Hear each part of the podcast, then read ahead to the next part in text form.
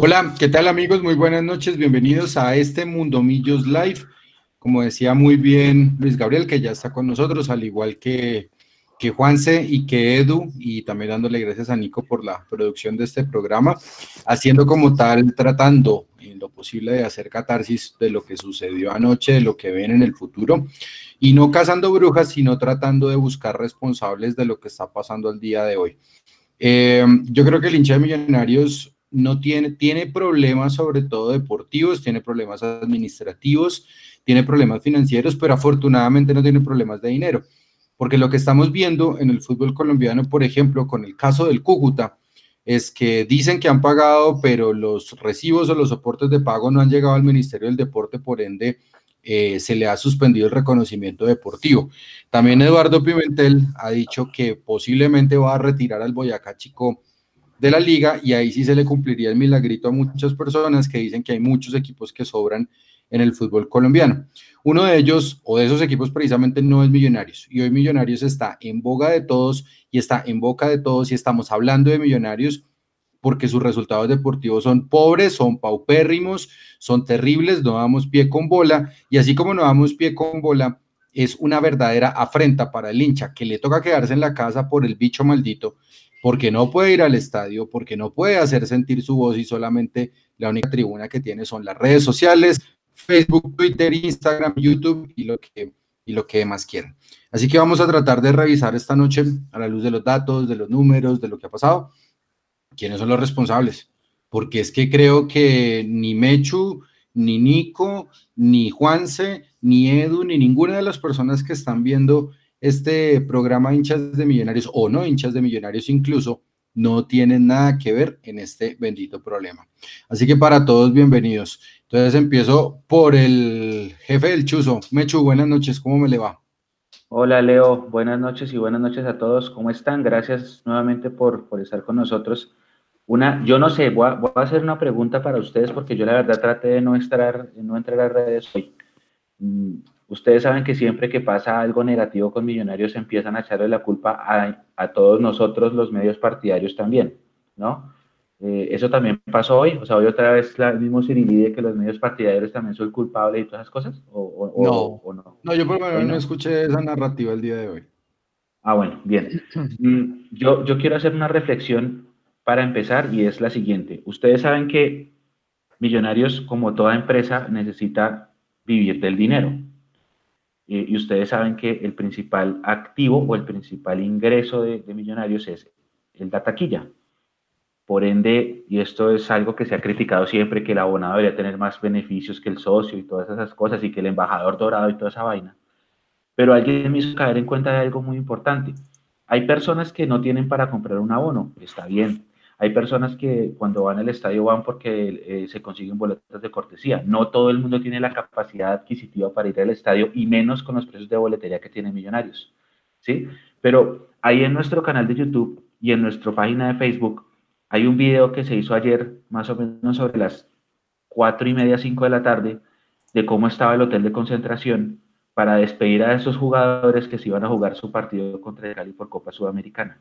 Es posible que muchos de las hinchas que estaban ahí en el hotel no puedan pagar una boleta para ir al estadio, pero sí se pagaron, no sé, 5 mil pesos, que son los dos buses para ir desde donde vivan hasta, hasta la 100 con 19, a hacerle una arenga a sus compañeros y devolverse a su casa a después ver el partido por televisión si podían o, no sé si, si, se lograba o no podían verlo.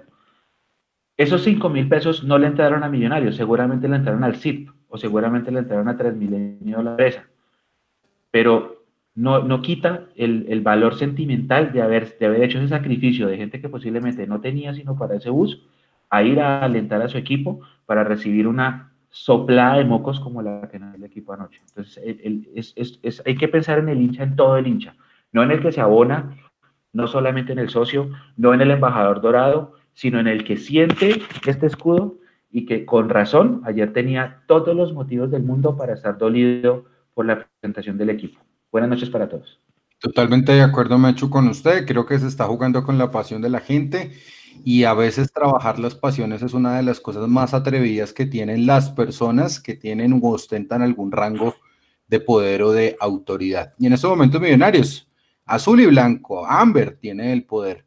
pero no tienen ninguna autoridad sobre nosotros, ni sobre los medios partidarios, ni sobre los hinchas. Ellos no manejan ni gestionan la pasión de la gente. Edu, buenas noches, ¿cómo me le va? Quiero leer a usted y a todos los compañeros y a todos nuestros fieles amigos, seguidores de, de Mundomillos en Bogotá y en todo el planeta.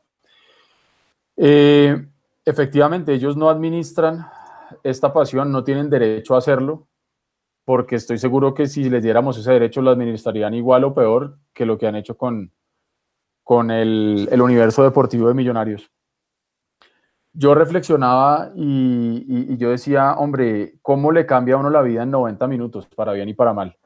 Antes de esos 90 minutos con el Cali, yo creo que estábamos todos ilusionadísimos, dejamos de lado la liga por un momento, los que ya tenemos claro que la liga está perdida, incluso la gente que todavía siente que se puede clasificar, muy seguramente ahí sí coincidimos todos en que estábamos enfocados en que en la Sudamericana eh, estaban apostadas todas las fichas de, de Gamero y, yo recordaba esas noches épicas y mágicas del 2007, eh, no solamente por lo que en su momento eso significó, sino porque pues yo estoy nuevamente viendo fútbol con mi viejo y, veíamos la sudamericana y yo decía, bueno, vamos otra vez, vamos otra vez.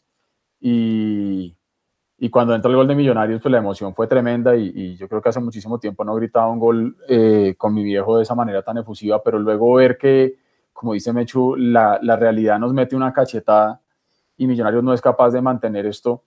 Em, hoy salía un periodista, Antonio Casale, que en otras épocas em, se le criticaba por tibio y se le criticaba porque estaba al lado de las directivas de Millonarios y porque era el maestro de ceremonias de todas las presentaciones de todo lo que sea Millonarios. Hace mucho tiempo dejó de serlo y no sé si por eso ya hoy sí se animó a salir a decir lo que dijo y creo que lo dijo fue por Nexo y, y él toca un tema que, que es el de los jugadores yo estoy de acuerdo con que no le caigamos a un jugador en específico porque yo estoy convencido que es una responsabilidad colectiva. Eh, así cuando un partido se gana, no se gana por un solo jugador, cuando se pierde, no se pierde por un solo jugador. Que pueden haber niveles individuales más bajos que otros, eso es otro tema. Pero eh, Casales decía una cosa que me parece que es importante y es que los jugadores que están hoy en día en Millonarios por lo menos no están demostrando querer estar, no están demostrando querer respetar la camiseta.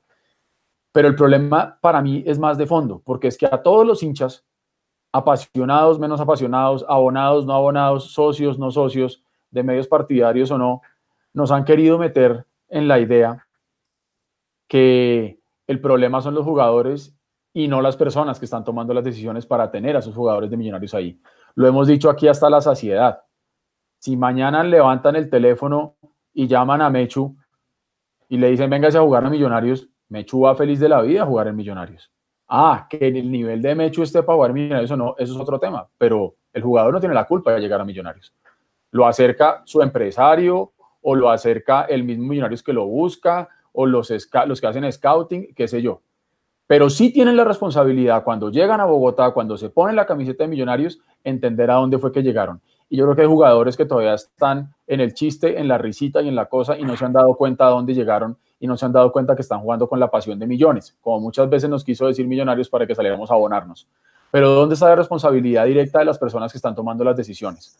Porque van a volver a quemar a Gamero, otro técnico que llega pedido por la hinchada, entonces podríamos llegar a decir que es que le dieron gusto a la hinchada, se traen a Gamero pero no le dan, no le dan las herramientas. Y ustedes saben que yo hablo mucho de carros. Es como si nuevamente Fernando Alonso, que va a regresar a la Fórmula 1, eh, todos sabemos el potencial y lo que sabe hacer Fernando Alonso. Vamos a ver el carro que le van a dar a Fernando Alonso para ver si puede volver a ser campeón mundial. Y probablemente no, y probablemente le pase lo que le está pasando a Kimi Raikkonen, que también es un berraco y está hoy en día en Alfa Romeo tratando de terminar la carrera. Entonces, usted le puede entregar a Gamero millonarios, pero si usted no le da un equipo que le permita a él ser protagonista, ser campeón, que nada de otra cosa sirve acá en Millonarios, se va a quemar Gamero, se va a quemar Lunari, se va a quemar el que usted traiga aquí a Millonarios. Y lo que más tristeza da es que esto se vuelve eh, en un constante de vu. Estamos hablando de lo mismo cada vez más. Y lo que es más triste es que vemos cómo pasan jugadores, pasan técnicos y los directivos siguen ahí. Ojo, yo no estoy diciendo que tenga que irse Serpa porque Serpa es el dueño, el mayor accionista. Serpa con, eh, le hace representando a Amber porque Serpa como persona natural no lo es pero representando al, grupo que él representa, eh, no se van a ir, pues nosotros digamos, Serpa, váyase. Camacho tampoco se va a ir porque Camacho es un empleado de un club, de una, empresa. pero sí es bueno ya empezar a, a, apretar un poquito y a pedirles que salgan a dar la cara y que salgan a dar explicaciones, corriendo el riesgo, eso sí, que salgan lógicamente libreteados, a decirnos lo que ya sabemos que nos van a decir porque soluciones no van a dar. Para mí la prueba de fuego de la, de la directiva va a estar en diciembre, cuando se viene la desbandada de los jugadores que ya hemos revisado en programas anteriores que terminan contrato, ver qué van a hacer con ellos y ver qué van a hacer para reemplazarlos a ellos. Porque yo no digo que se quede Lícer Quiñones, pero ya nos ha mostrado el pasado que dejamos ir lo que hay y lo que llega es peor. La pregunta es, ¿podemos estar peor de lo que estamos hoy? Lamentablemente la respuesta es sí. Yo tengo mucha bronca, tengo mucha tristeza, eh, tengo muchísimo pesimismo, por más que yo trate durante unas jornadas imaginarme cosas chingonas, ya no tengo ni idea cómo imaginarme nada chingón con millonarios. Y con mucho dolor, hermano. Me encantaría poderme levantar a decir, sí, vamos, ay, sí, todo felicidad. Pero ya la imaginaría chingona se me acabó. No, no tengo de dónde, no me dan de dónde, ni los números, ni el juego, ni nada. Y estoy caliente y estoy berraco y estoy rabón. Y otra cosa, y con eso ya les doy cambio, muchachos. Mucha gente dice que los jugadores de Millonarios cobran un montón de plata, porque hablar desde la ignorancia es muy fácil. Yo recibí información hoy, obviamente no les puedo decir ni de dónde ni refiriéndose a quién, pero hay jugadores que uno pensaría que ganan muy bien y están en el orden de los 3 millones de pesos mensuales. Cuando me dijeron No, claro, eso mismo dije yo. Pero cuando me dijeron el nombre del jugador, me dolió el corazón, se lo digo. Porque ese es uno de los jugadores que no debería ganarse 3 millones de pesos. Debería estar en el tope, en los de arriba. Entonces, eso es otro tema. Eso es otro tema. Haga, el favor de compartir ese dato por el chat privado, si es tan amable. Juanse, buenas noches. ¿Cómo le va, si es tan amable? ¿Qué Leo? ¿Cómo está? Pues nada, yo, yo, simplemente voy a, voy a, recapitular lo que han dicho ustedes. Creo que, que, que, lo han expresado muy bien. Yo creo que yo no con cabeza fría, pues sigue pensando pues que al final Gamero tiene que, tiene que aguantar todo lo que le están dando y a partir de ahí pues tomar las mejores decisiones que él crea que tiene que tomar. Eh, si bien, y eso es lo que vamos a, debatir ahorita, él tiene cierta responsabilidad pues a la hora de, manejar el equipo, pues yo creo que sí, o sea, hay un llamado que no, no, solamente hace Mundo Millo, sino hacen todos los medios partidarios en este momento de que, de que tanto Serpa y Camacho den la cara. Siga, Leo. Gracias, Juan. Sí, pues, pues yo creo que el primer tema es es ese, pues tratar como de dilucidar quiénes son los responsables y, antes de, empezar a hacer la, ronda y demás, pues también decirles a, todos ustedes, a, las personas que nos están viendo, que, que a veces es muy difícil como tal explicarle a la gente qué significa primero un proceso y la segunda palabra paciencia. Yo creo que a la gente ya se le acabó la paciencia en el proceso porque dentro de los responsables que tiene todo el andamiaje de Millonarios, porque no crean que esto es solamente una debacle deportiva, esto también es una debacle administrativa. Yo acá ya lo había dicho hace rato, yo creo que a Gustavo Serpa ya le quedó grande manejar Millonarios, eh, o por lo menos como fungiendo como accionista, como representante de los mayoritarios, yo creo que él no está en su cabal, por decirlo así, para decirle a, Millonarios el camino es por acá. Em, yo creo que Gamero también pecó de bastante optimista porque creyó que llegaba a un Millonarios posible y levemente parecido del que a él le tocó. Y hoy lo único que está viendo es jóvenes con ganas de salir adelante, con ganas de triunfar, de ser importantes, pero creo que los pesos pesados del vestuario no le están funcionando mucho. Digo que no le están funcionando mucho porque acá sin echar culpas, esto es simplemente una percepción personal, esto no es algo eh, de facto, esto no es algo tácito. Ayer en la transmisión, cuando yo estaba, cuando estábamos viendo a Macalister Silva, que ya había terminado su, su participación en el partido, él hablaba mucho con Alberto Gamero y lo enfocaron como 5 o 10 segundos máximo, tal vez, y yo me acordé de Mayer Candelo hablando con Ricardo Lunari en el banco de suplentes. Y yo no quiero decir que por esto Millonarios esté mal, es decir, porque sea una cuestión paralela, de que lo mismo que le pasó a Lunari le puede pasar exactamente a Gamero, solamente que cambian los roles, es decir, ya no está Mayer, sino que está McAllister. Pero hay algo que sí me extrañó mucho de la nómina de ayer, y es, entra, o por lo menos los periodistas muy bien dateados, como por ejemplo Julián Capera, dice que la nómina es esta, y después comprobamos con otra persona que la nómina también era esa. ¡Wow! Entonces esa puede ser la nómina. Pero después al final, cuando empieza el partido, hermano Diego Godoy, como dijo Chalo González hoy, de marcador de punta, es decir, de lateral izquierdo. ¿Dónde pierde los papeles Gamero? Pues precisamente en su proceso.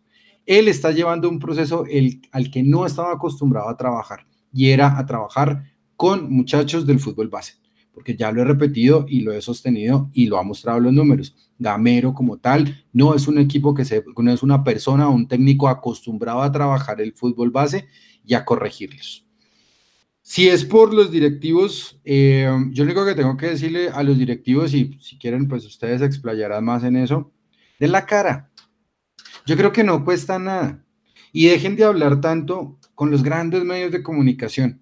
Porque es que si ustedes siguen hablando de los grandes medios de comunicación, pues se pierde como tal la sinergia de esto que nosotros hacemos y de lo que hacen otras páginas partidarias, de partidarias de millonarios, por supuesto. Claro, cada uno con sus matices, con sus temas, con sus broncas, con, su envidia, con, ese tipo de cosas, pero a la final todos apuntamos para el mismo lado. Y creo que yo hace mucho rato no le escucho la voz, por ejemplo, a, Enrique Camacho. La última vez que escuché a Enrique Camacho fue aplaudiendo y dándole felicitaciones a Diana Calderón en, Caracol Radio porque ella sabía mucho de fútbol, según, según el señor Camacho. Pero de ahí para allá, cuando las papas queman, hmm, tenemos presidente, ¿quién es el capitán del barco administrativo. Algo dice Gustavo Serpa desde su ostracismo. Eh, solamente le hablará Julio Sánchez Cristo, no sé. Y bueno, ya que, sí señor. ¿Cuándo fue la última vez que Camacho habló para un medio oficial? Para, para, para cualquier medio de comunicación. Sí.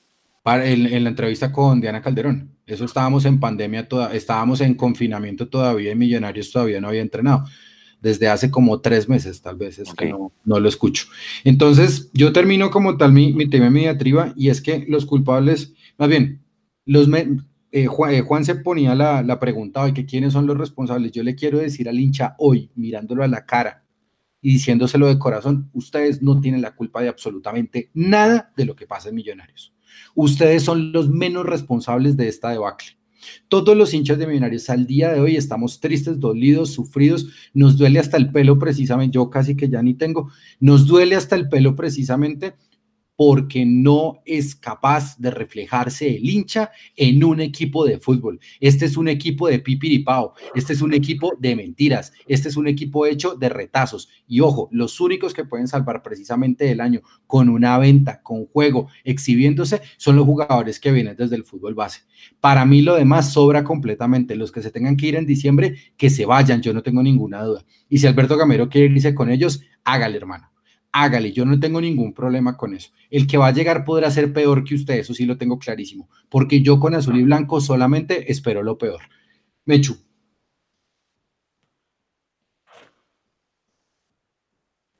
Mechu. Amén. Gracias. Eh, bueno, voy a, voy a empezar también un poco, esto no le va a gustar a la gente, pero Creo que la primera catarsis la tiene que hacer uno mismo. Nosotros en la familia, mi familia es eh, azul y blanca desde siempre, gracias a mi viejo, y ustedes los que me conocen saben la historia de por qué y toda la cosa. Eh, nosotros también tenemos una afinidad con mi hermano muy chévere y es que tampoco nos gusta la selección, justamente porque sabemos lo que pasa en la selección y, que no llaman a un jugador de millones hace muchos años y bueno, todo eso que no lo voy a desarrollar ahorita y las mafias y bueno, etc pero nosotros también dentro de nuestra, dentro de nuestra, ¿cómo decirlo?, cultura familiar, tenemos claro dos cosas, y esto es una invitación a que ustedes también lo tengan en cuenta. Uno, la paternidad se mide por enfrentamientos directos. Nosotros somos papás de Santa Fe Internacional, pero somos hijos del Cali. Y la grandeza se mide en títulos. Y Millonarios fue el equipo más grande del país, pero ya no es el equipo más grande del país. ¿Sí? Y nuestra historia estuvo construida a base de amistosos, porque en la época eran los amistosos los que valían la pena. Pero cuando tocó salir a jugar por los puntos, nunca hicimos una buena presentación. No tenemos mística copera, ya no somos los más veces campeones y estamos lejos de serlo. Yo soy de las personas que eh, aplaude eh, y respeta procesos siempre y cuando los procesos den resultado, ¿sí? Y siempre y cuando los procesos se respeten. ¿Qué quiere decir esto? Yo apoyo la idea de que Alberto Gamero siga y lo, lo digo y lo dije hace un mes y lo dije hace una semana y lo vuelvo a decir. Yo apoyo que Alberto Gamero siga y que este proceso que nos acaban de vender con jugadores de las divisiones inferiores se mantenga. ¿Sí? Muy posiblemente va, a aparecer acá el comentario de que, de que el proceso necesita resultados. Eso es verdad. Lo que pasa es que el proceso necesita resultados, pero nos tienen que decir a cuánto tiempo, a qué plazo va, a los resultados del proceso. Un proceso, usted puede hacer un proceso que diga, mi proceso va a durar seis meses, seis meses soy campeón. Bueno, está bien, si en seis meses usted no es campeón, tenemos cómo juzgarlo. O usted me puede decir, voy a hacer un proceso a tres años. Ah, bueno, listo, vamos a ver qué pasa a tres años. Los grandes equipos han hecho procesos a largo plazo que han dado frutos cuando toca. ¿Sí? Acá nosotros espero, yo espero, porque no lo sé, espero que estemos en serio en un proceso, el proceso de catapultar nuestro fútbol base, pero faltaría saber es este proceso a cuánto tiempo va a dar resultados o cuánto tiempo tiene planificado para resultados. Lo, lo, más cercano que tengo yo fue lo que nos dijo Chalo un día acá en, en un Mundo Millos Live, que él decía que era, ¿cuánto, Juan? ¿A 18? A, a 15 años.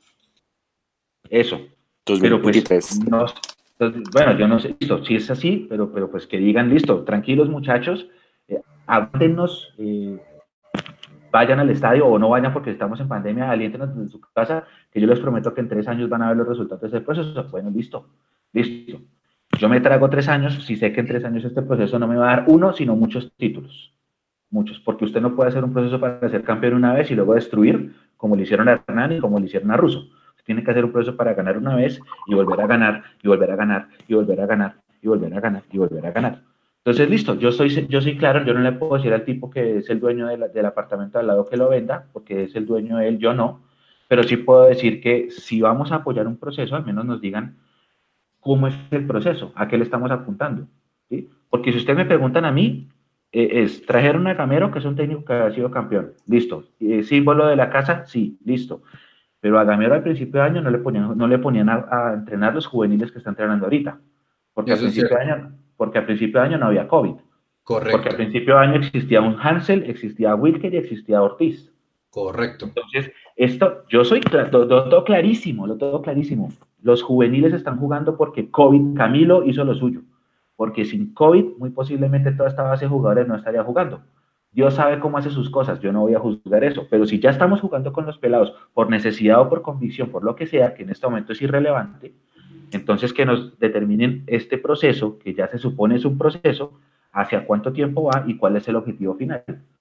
Porque usted le pueden decir, eh, señor Zabalaga, este proceso es para vender cuatro jugadores al fútbol mexicano, porque necesitamos recuperar nuestras finanzas. Ah, ok. O le pueden decir, señor Gómez Álvarez, eh, esta va a ser nuestra base de millonarios en el 2023, como dijo Chalo, y la idea es que en 2023 nosotros quedemos campeones de la Sudamericana con estos jugadores y, dos extranjeros. Ah, bueno, listo, está bien, pero que nos digan a dónde va la cosa. ¿sí? Lo único que yo sé es que la situación financiera se quebró con el COVID, que esa situación financiera obligó a la salida de muchos jugadores, o de tres o cuatro, pero que eran jugadores base. A columna. Y que entonces eso obligó, eso obligó a jugar con, con nuestro fútbol base, que ha sido campeón nacional el año pasado. Y ahí vamos. Entonces, yo respeto los procesos. que jueguen los pelados, listo, jueguen. Nos, vamos a la guerra con los pelados, nos vamos a la guerra con los pelados. La época del arroz con huevo, para que esto sepan, no fue el Kinder de Contés, fue dos años antes, y los pelados. Era un equipo que tenía a Arley Betancur, a Quintana, a Mayer, a, a Joner Toro, a Marcio. eso no eran pelados todavía. Y ese equipo del arroz con huevo, que allí decían en los medios, es que estamos comiendo arroz con huevo porque no nos pagan, eh, tenía Chiche Hernández y a Chiche Hernández no aguantó y se fue. Esto no es una época de arroz juego porque los jugadores sí reciben su dinero, les están pagando cumplidos, no sé qué. Pero, pero tampoco, pero listo, nos vamos a ver la guerra con juveniles, vámonos a la guerra con juveniles, pero díganos a qué, a, qué le apuntamos. ¿A qué le apuntamos? El, no digas que eres el equipo más grande si no lo eres. No lo digas.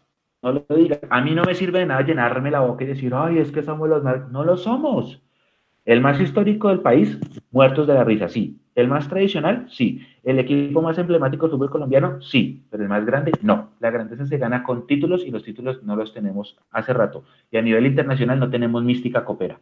No tenemos mística copera. Salimos a un torneo que diga con y, y siempre nos pasa algo malo. Desde el año 1960, no ahorita, desde 1960 que fue la primera Libertadores no nos va bien en torneos con Mebol. Y para ser grande tienes que tener mística copera. No la tenemos. Y el reconocerlo no está mal.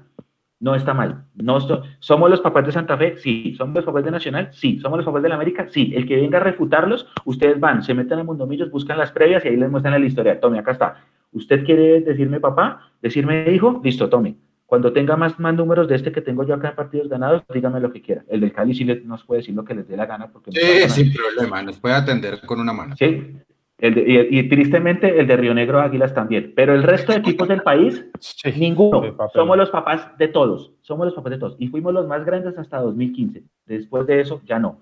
Acuérdense, la paternidad se mide en enfrentamientos directos y la grandeza se mide en títulos. Para ser el más grande hay que ganar títulos. Lo demás es verso. Somos el más histórico, pero ya no somos los más grandes. Yo le agrego una cosa, yo le agrego y es que aparte de que estoy de acuerdo con usted y lo hemos discutido muchas veces, eh, yo le agregaría, le agregaría algo a, a ese tema y es que no basta con decir que somos los más históricos cuando usted más que nadie sabe que la historia se escribe todos los días. Y si cada día estamos más lejos de esa historia y de esos hechos que nos permitieron convertirnos en históricos, y hoy en día no estamos haciendo absolutamente nada por reescribirla, por mantenerla, va a llegar un momento en el que eso también se va a olvidar. Y simplemente seremos un recuerdo, lo que alguna vez alguien dijo, seremos un dinosaurio, que sabemos que existieron, que fueron los animales más grandes del planeta, pero dejaron de existir. Y los eh, consultaremos en las páginas de la historia y en las páginas del álbum de Jet, donde, ay, sí, mira, tan bonito este dinosaurio, pero ya no lo ves en la calle. Yo no quiero que eso le pase a millonarios. Ay, sí, mira, leyendo uno el, libro de los 70 años, el de los 60, y ay, sí, que Alfredo y Estefano, y que el mejor equipo del mundo, y que el Real Madrid, y que bla, bla, bla, muy lindo, eso es verdad, eso no se va a borrar. Pero después de todo eso que hemos hecho, para volver a escribir una página histórica, gloriosa de este Millonarios. Porque a mí no me vengan a vender la idea que la 14 y la 15 son los que ahora nos permiten decir que no, mire, pero es que ahí estamos. Y, es que volvimos a ser campeones. Es que, es que cuando uno ve la frecuencia ganadora que tenía Millonarios en la época, comparado con lo de ahora, hombre, lo de ahorita es triste y es vergonzoso. Yo no sé si esta gente que hoy en día es la, propietaria de Millonarios entendió algún día qué era lo que estaba comprando. Es, como si, no sé, hermano, como si usted va y se compra un, Ferrari o se compra un Porsche y usted ni siquiera sabe manejar. Y entonces lo tiene parqueado en su garaje, saca pecho diciendo que usted tiene parqueado en su, en su parqueadero un Porsche 911, pero no sabe manejarlo. Y cuando, saca, cuando lo saca a manejar, va aquí a la esquina nomás y viene otro tipo al lado en un Toyota Corolla y le saca tres cuadras de ventaja porque usted no tiene ni idea de manejar el Porsche que usted tiene. Y creo que el problema es que aquí los dueños de Millonarios no tienen idea qué fue lo que compraron. Ni Serpa con todo el grupo Amber, ni el señor Joseph que está al otro lado del planeta, que seguramente le va a tocar confinarse ahora un buen ratico. Ojalá se confine y lea las redes sociales a ver si se da cuenta que existimos, señor. Eh, Obviamente Camacho, volvemos a lo mismo, es un empleado, es el presidente del club, en teoría debería entender y saber qué, es Millonarios, pero esta gente no tiene ni idea de lo que están manejando acá. Y aparte de manejar un negocio y de manejar un equipo, tienen que manejar una pasión de millones de personas, que es lo que realmente al final termina siendo muy grande al equipo en complemento con los éxitos deportivos. Y la gente se está cansando, la hinchada se está envejeciendo. Les va a doler lo que voy a decir, la hinchada se está muriendo porque los años pasan, cada día estamos más viejos. Los que en el 96 y en el 94 vimos esos subcampeonatos y dijimos, wow, hoy en día ya tenemos 38, 40 años. Entonces calcule los que vieron campeón a Millonarios en el 87, en el 88 y antes de todo eso. Anoche lo hablábamos con mi viejo. Mi viejo ya tiene más de setenta y pico. Entonces, cuando todos los que estamos aquí lleguemos a más viejos y las generaciones que vienen de atrás no tienen ni un solo argumento deportivo para hacerse hinchas de esto más que la herencia que me dejó papá, que es una canción hermosa y que es verdad. Pero ¿y dónde está la herencia que nos va a dejar los directivos? Papá me puede dejar una herencia, pero ¿y dónde está esa herencia bien administrada por los dueños actuales de Millonarios hoy? Esa es la parte que duele y la parte que yo no veo ninguna intención de dar un timonazo. Yo no veo esa, esa buena intención. Y lo que dice Mecho es muy cierto y lo hemos dicho acá mil veces. Pongámonos los objetivos. Mire, ¿sabe que tristemente cuál es el único objetivo que yo tengo claro en la cabeza que le vi al señor Serpa en una asamblea de, de socios con fecha de año, me refiero? El estadio de Millonarios en el 2025. Es lo único que yo puedo recordar que salió de la boca de Serpa diciendo tal día, tal hora, tal, tal fecha tendremos X cosa. Pero de resto, es muy fácil salir a decir, sí, vamos a ser campeones de Libertadores. Ok, ¿cuándo? ¿Cómo? ¿Dónde? ¿Qué se está haciendo para llegar a eso? Lo que Mechu decía, ¿qué estamos haciendo para tener esa mística copera? ¿Estamos yendo todos los años a torneo internacional? ¿Estamos yendo todos los años a torneo internacional y pasando cada vez más de ronda o estamos yendo a hacer papelones? Porque es que para hacer papelones ya está suficiente la liga. Y lo de anoche, la verdad, fue un masazo a la confianza, a la fe, a la buena onda, a, todo. Y ese es el término. Exacto. Y la gente podrá salir a decir hoy en día que claro, que hacer leña del árbol caído es lo más fácil, que hace dos semanas estábamos diciendo X y ahora estamos diciendo Y, pero es que gente, eh, el fútbol tiene esas cosas. Y, nosotros estamos en la obligación de analizar y, y desfogarnos acá con ustedes en el hoy. Y el hoy es un amanecer amarguísimo después de un partido contra el Deportivo Cali en Sudamericana que vino y nos pintó la cara. Facilito, pudo ser mucho peor en nuestra casa, desocupada, pero al final nuestra. Y, simplemente demostramos que, que, toda esa idea que teníamos de que ya se estaba empezando a ver una forma, eh, no se dio. Y aquí los menos responsables para mí son los jugadores de las fuerzas básicas de Millonarios, porque ellos los llamaron a apagar un incendio y para mí todos, absolutamente todos los jugadores de las fuerzas básicas de Millonarios que han puesto en la cancha han respondido. Unos más que otros, pero ninguno ha dejado de responder. La incógnita grande está en los que ya venían o en los que llegaron como refuerzos jugadores supuestamente experimentados. Eso sí, definitivamente no han dado pie con bola. Entonces, si vamos a caerle a alguien acá, es a los que toman las decisiones y a los jugadores que estaban llamados a liderar este barco y que no lo han hecho porque ahí sí lo voy a decir con, con, con estas palabras, a mis muchachos de las fuerzas básicas me los dejan quietos. Mecho, ¿se acuerda que anoche hacíamos una reflexión y la gente va a decir qué mamera esta gente con el mismo tema de hace un año, con el 5 de junio, y con Nico hacíamos la, la reflexión, ¿no? ¿Quiénes son los jugadores que repitieron ayer de experiencia y que jugaron el día que perdimos con el América? Que pasó lo mismo, hicimos un gol y no supimos qué hacer después. ¿sí? Y los referentes son los mismos. Entonces uno dice, ¿será que hace falta jerarquía? ¿Será que con McAllister y con Duque, que fueron los que repitieron, no está siendo suficiente para manejar este tipo de, partidos jodidos? ¿sí? Partidos jodidos como el que se viene pasado mañana, partidos jodidos como el que tenemos que ir a jugar a Palma Seca, al Pascual Guerrero dentro de este sábado de noche. Ahí es donde me, me queda la duda y seguramente es una de las preguntas que si los señores dirigentes de Millonarios alguna vez se dignan a darle la cara a los medios partidarios y al mismo hincha, es eso. ¿Qué ha pasado con la jerarquía? Porque el señor Serpa dice que la jerarquía de Millonarios es Macalister Silva. Pero fíjese que no, parece no servir. Parece no servir porque ayer hicimos el gol, Macalister listo, hizo la asistencia y demás, y ya, y nos quedamos ahí. no hay nadie que coja el equipo y venga y demás. Y, y yo, y yo me hago cargo, ¿sí? Y, y ahí es donde a mí me, me, me pone a pensar lastimosamente, pues hoy nos tocan, nosotros que somos tan dados de los números, de los datos, evaluar a Gamero y evaluar a los jugadores porque no tenemos nada más que evaluar, porque no podemos evaluar supuestos de una dirigencia que no tenemos ni idea, como decía Eduardo, qué es lo que está evaluando, qué, qué, qué, es lo que está proponiendo. Listo, el 2025 el estadio, eso es lo que conocemos, no sabemos absolutamente nada más. No sabemos si es que la dirigencia ya estaba resignada antes de la pandemia, porque acuérdense que clasificaban cuatro. Y que acuérdense que irnos antes de irnos a la, al, al, confinamiento dijimos, no, eso ya no hay oportunidad de nada porque nos toca ganar todo lo que queda, como ahorita. Entonces yo creo que la dirigencia uno puede suponer, ah, bueno, la dirigencia le dijo a Gamero, listo, ya la liga no fue, es la sudamericana y ese va a ser la vara eh. para medirlo. Esa puede ser un supuesto, pero volvemos a lo mismo, estamos sobre supuestos. Iba a decir algo, Mecho.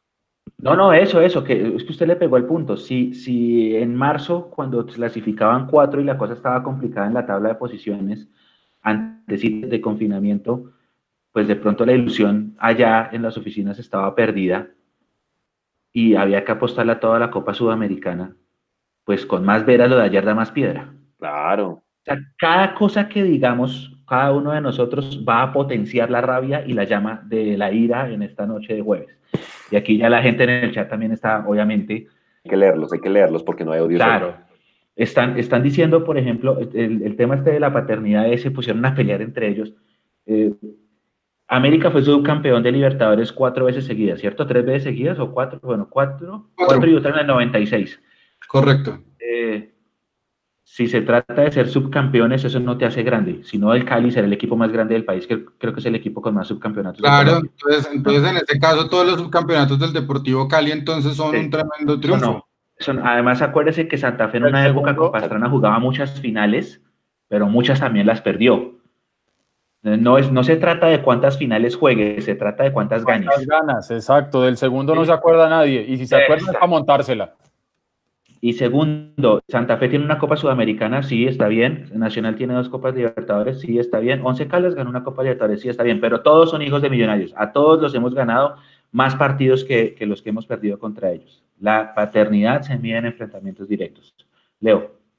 No, no, no, yo creo que para terminar este tema de los, de los responsables y pasar precisamente ya al otro tema que, proponía también Juanse, que es la renovación de John Duque, em, no queda, quedaría chévere más bien, sería un mundo ideal, Heidi en la pradera, que, Enrique Camacho y Gustavo Serpa nos den la cara. Y, y creo que va a tocar tender esos puentes, estoy hablando ya como político, toca tender puentes para que entre todos los, los medios partidarios pues le hagamos presión, porque so pena de lo que me puedan decir muchas personas hoy, está muy chévere ir a decirle a los hinchas, a los jugadores saliendo con sus carros, vamos, eh, hay que dejarlo todo, te apoyamos y no sé qué. Pero a mí sí me hace falta, a ver, no, no, no lo quiero decir de mala forma. A mí sí me hace falta un poquito de esa presión agresiva que se hacía contra los jugadores. Y no quiero incitar, insisto, a la gente a la violencia. Sí, para la finca. Bien. Eso, listo, ya usted lo dijo de, esa mejor forma. Pero creo que una apretadita no queda mal. Sí, la operación tanqueta. Eh, claro, pues tampoco está allá, pero pero. Cuando, Mechu, Mechu, cuando fue la última vez que eso pasó, eso fue en el Club Cafán, ¿cierto? Para allá en la época de Oscar Córdoba. Sí, correcto. Pero de resto, a ver, yo, yo no le estoy diciendo a la gente, me dan el favor, todos se van mañana con bolillos, palos, a incendiar. Al hotel. Al hotel, no, tranquilo. No, no, no, no, no. No, lo único que les quiero decir es que yo entiendo que el hincha es muy pasional, pero el hincha también tiene que dejar de ser tan amoroso, ¿sí? Hay momentos en donde de verdad hay que demostrar a la gente, oiga, es que estoy histérico, rabioso, porque es que no puedo decir la grosería porque nos desmonetizan. Estoy histérico, rabioso, ofuscado, molesto, eh, porque ustedes no, no nos dan pie con bola y nosotros aquí como unos pendejos eh, sacándoles pólvora en el hotel, haciéndoles de todo, poniéndoles los trapos. Es que, es que ellos no entienden eso. Y eso menos lo van a entender los directivos. Mm, los directivos yo no sé si verán hasta el partido, la verdad no tengo ni idea. Es que, lo que preguntan es por el resultado. Es que vea que, eh, eh, Leandro, la posición, y esto volvemos a las redes, ¿no? La posición es no vayan al estadio, no compren abonos, no patrocinen.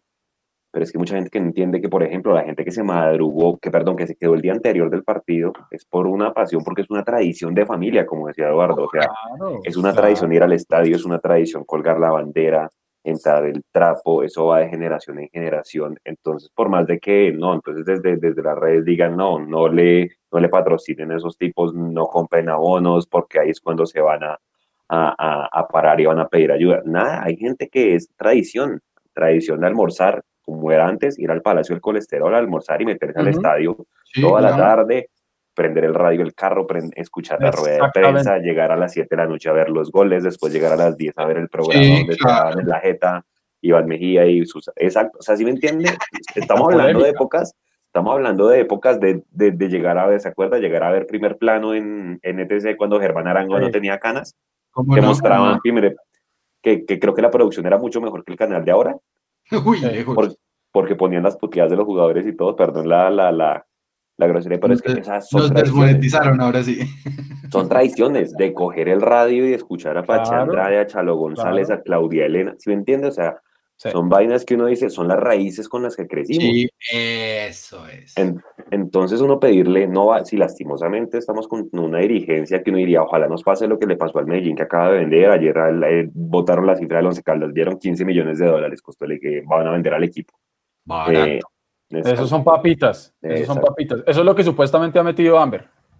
Eh, en préstamos para poder seguir trabajando. Y, según, y según Diego Rueda, ay, perdón, Juanse, dígame. No, no, pero a ese punto iba yo, es decir, que de pronto el uno ser tan tradicional y tan, y tan amarrado a su equipo y, y, demás, pasa lo que usted dice, se vuelve uno muy, muy sentimental, ¿sí?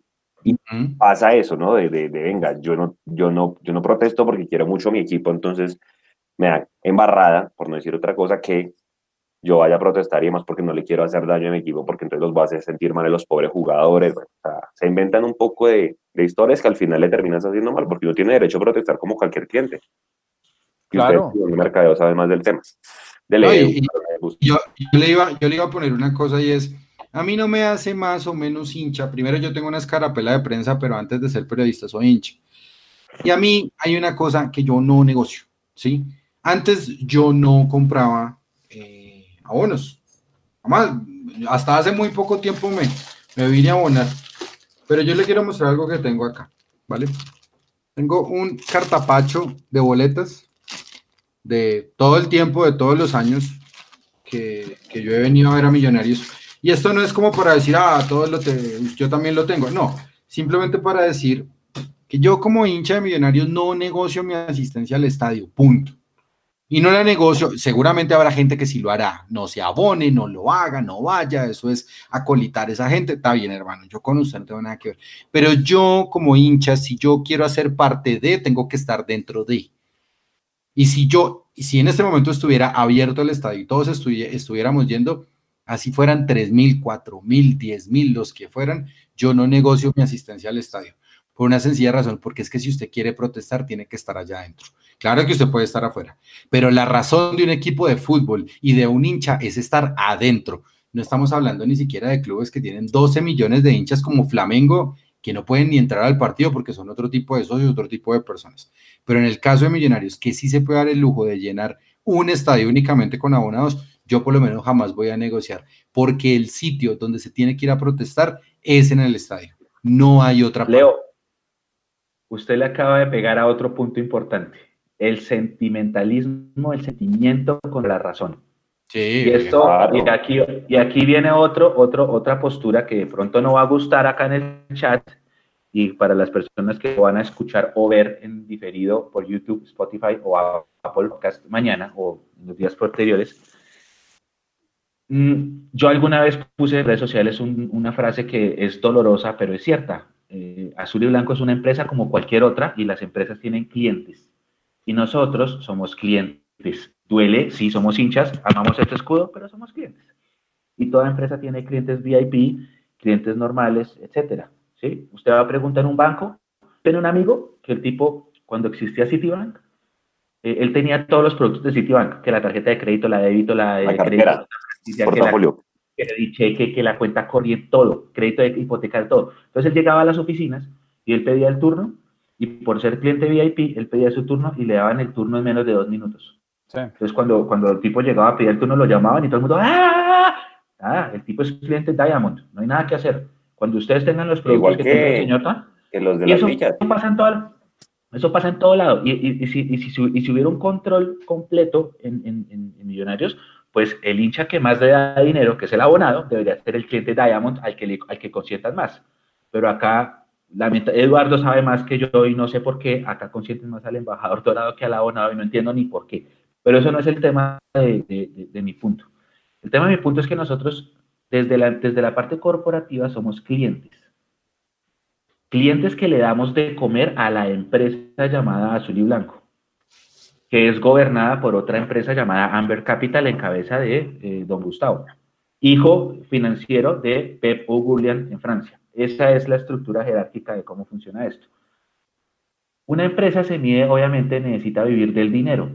Si usted quiere que la empresa eh, tenga cambios importantes, usted tiene que pegarle donde le duele. ¿Y dónde le duele? En la parte financiera. En la parte financiera. Entonces, usted, usted dio un punto importante, Leo, porque yo también como hincha siempre voy a querer estar. Y también mantengo esa política de que yo para exigir tengo que aportar y aportar es eso, es el abono, la boleta, lo que sea para estar allá y presionar donde es, que ahorita no se puede porque estamos en, COVID time, pero hay personas que dicen no se abonen, no compren camisetas, no compren productos oficiales, no vayan al museo. Y, esa, desde lo financiero, sí puede ser una opción. Que yo no esté de acuerdo con ella porque no puedo, primero porque me, pega acá el corazoncito y no soy capaz, otra cosa, pero, pero para pegarle a Amber hay que pegarle al bolsillo. Y así es que se le pega. Lo que pasa es que ahorita eh, eso no quita ni pone en estos tiempos porque el estadio va a estar vacío con o sin protestas. y otro, punto, y otro, otro punto importante que yo voy a decir es, eh, aquí podemos hacer numeral, inviertan o vendan, con eso no pasa nada. Con eso no pasa nada. Sí, no, son redes. Acuérdense que las redes es lo contrario a lo que pasa en la, vida Las redes sociales, compañeros, solo sirven para que usted las coja de diario y se desahogue todo de su vida para bien o para mal. ¿Sí? Yo, por ejemplo, puse una, un video hoy haciendo jugo. Para eso sirven las redes sociales. Para uno, nada más. Yo no, o sea, antes, antes, eh, acuérdese, Leo, Edu, Juanse, cómo, cómo salió Lunari y cómo por, por presión de redes sociales. Pero hace, mucho tiempo ya, no solo millonarios, las empresas ya saben que por Twitter el mundo no va a cambiar. Salvo que uno quiera poner una queja pues con el banco o algo así, que, una PQR que, que está la superintendencia o algo así, pero de resto... Es que, ese es, es que usted toca un tema ahí clave. Si uno tiene una inconformidad con un producto, con un servicio, con la licuadora con la que se hizo el jugo, usted va a Imusa, a quien invitamos a pautar, y usted se emberraca y les dice, venga, señores de Imusa, iba a ser mi jugo de maracuyá y, y, el motor no funcionó. Y usted, usted tiene derecho a pedir la devolución de la plata, la garantía, que le respondan por la garantía del producto, que se lo cambien sin lo que sea. Pero aquí uno donde se queja. Acá, entre nosotros, nos lavemos las heridas entre nosotros porque no hay nada más que hacer, porque no hay a dónde quejarse. Eh, yo entiendo que la gente haga catarsis en redes y está bien. Yo entiendo que la gente busque conectarse en redes, que busque hacer redes, de contactos y que, y que lleguen a, a, plantear iniciativas. Pero si eso se queda en Twitter, es como las protestas que hubo aquí en Colombia del paro nacional del 21 de noviembre. Todos son machitos en Twitter diciendo apoyo el paro y sí, y es que el gobierno y compañeros, vayan mire a ver cuántos de los que de los que trinaron salieron a la calle. Yo hice el ejercicio y yo salí un par de noches y es muy poquita la gente que se veía frente a lo que se leía todo eso en redes. Yo aliento eso y si, y si este puede ser una tribuna para que la gente haga esa catarsis o para que la gente empiece a buscar la manera de unirse en una buena causa organizada, decente, no violenta, con argumentos, para pedir explicaciones o para proponer cosas, maravilloso. Pero si es para simplemente salir y echarle la madre a los directivos, ya sabemos que no les importa. A ellos no les importa que uno les eche la madre en redes, no les importa que uno les diga que son malos, que están robando, porque yo vuelvo y digo, y aquí no estoy defendiendo a nadie, hace, parte de la tarea didáctica y que tenemos que hacer nosotros. Los señores que manejan a millonarios no están robándose la plata. Así no les guste oír lo que les estoy diciendo, muchachos. Están metiéndole plata para tratar de mantener la operación a flote. Créame que no se la están robando. Por eso yo hace mucho tiempo vengo diciendo que el inviertan o vendan deberíamos cambiarlo más bien por títulos y gloria o vendan, porque la inversión la están haciendo, bien o mal, ese es otro tema. Exactamente. Entonces, aquí el problema cuál es? el tiempo está pasando todos los días, los rivales están cogiendo importancia, eh, nosotros estamos dejando de ser lo que alguna vez fuimos, la hinchada se está volviendo vieja, se está cansando de ir al estadio. Yo no dejaré de ir al estadio tampoco mientras tenga la posibilidad económica, porque a diferencia de Leo, eh, yo ya no tengo mi escarapela de prensa por los temas que ya conocemos. De hecho, estoy cumpliendo un año de, que Millonarios me haya, me haya bloqueado. El 19 de octubre fue, eh, si mal no recuerdo, el video y el, y el bloqueo que tuve con Millonarios. Luego en la asamblea, mágicamente, yo estuve desbloqueado, muchas gracias, pero nunca volví a seguir la cuenta oficial de Millonarios, me entero por retweets y yo tengo mi abono y, y ahí voy. Pero ese es el tema, que cuando usted critica, cuando usted dice las cosas, se ponen bravo con usted, le tiran la puerta en la cara, le meten su cachetada, así como Millonarios lo hacen en la cancha, a veces las directivas se lo hacen desde el otro lado y ya está. No hay empatía, creo que hay una profunda arrogancia de creer que como ellos son los dueños pueden hacer con esto lo que se les dé la gana. Y sí, en el papel lamentablemente es así, pero hombre, tengan en cuenta que a Millonarios lo hace grande no solamente el hecho de tener en un papel eh, un número determinado de acciones que solamente con la presencia de Serpa pueden hacer la asamblea porque no hay necesidad de que vayamos el resto. Eh, eso no es lo único suficiente para ser dueño de un equipo de fútbol. Eh, me preocupa que Gamero se pueda quemar por ese amor tan tremendo que tiene por Millonarios. Él aceptó seguramente las condiciones. Que tiene responsabilidad, seguramente también. Los cambios de anoche no los entendimos ninguno de los que estamos acá. Ahí, por ejemplo, sí le cabe responsabilidad a Gamero de las decisiones que tome puntualmente en un partido. Ahí sí. Pero la situación actual de Millonarios, de los jugadores que tiene, eh, parcialmente le cabe responsabilidad. Entonces, si vamos a pensar en lo que se viene, que es ese calendario tan aburridor, porque es que uno en otra época estaría diciendo, qué delicia. Nacional. Qué delicia, vamos a jugar, jugamos con Junior, vamos a jugar con Cali, vamos con Nacional, vamos con otra vez Cali, otra vez con América después. Qué rico, vamos a atenderlos a todos. Y hoy en día simplemente estoy diciendo, qué mamera, porque ya sé que vamos a sufrirlo mal. O por ahí el sábado nos hacemos el partido de la vida y le metemos 3-0 a Nacional y nuevamente vamos a amanecer, como yo ya vengo diciendo hace rato, como Dori, el domingo felices de la vida, embriagados todos porque goleamos a Nacional y se nos olvida lo que realmente está pasando, porque tenemos esas, pequeñas alegrías que al final no, no, no, no, nos llevan a nada. Me preocupa el, el, el momento actual porque yo estoy viviendo un constante de ya vuelvo y lo digo, donde no veo solución ya.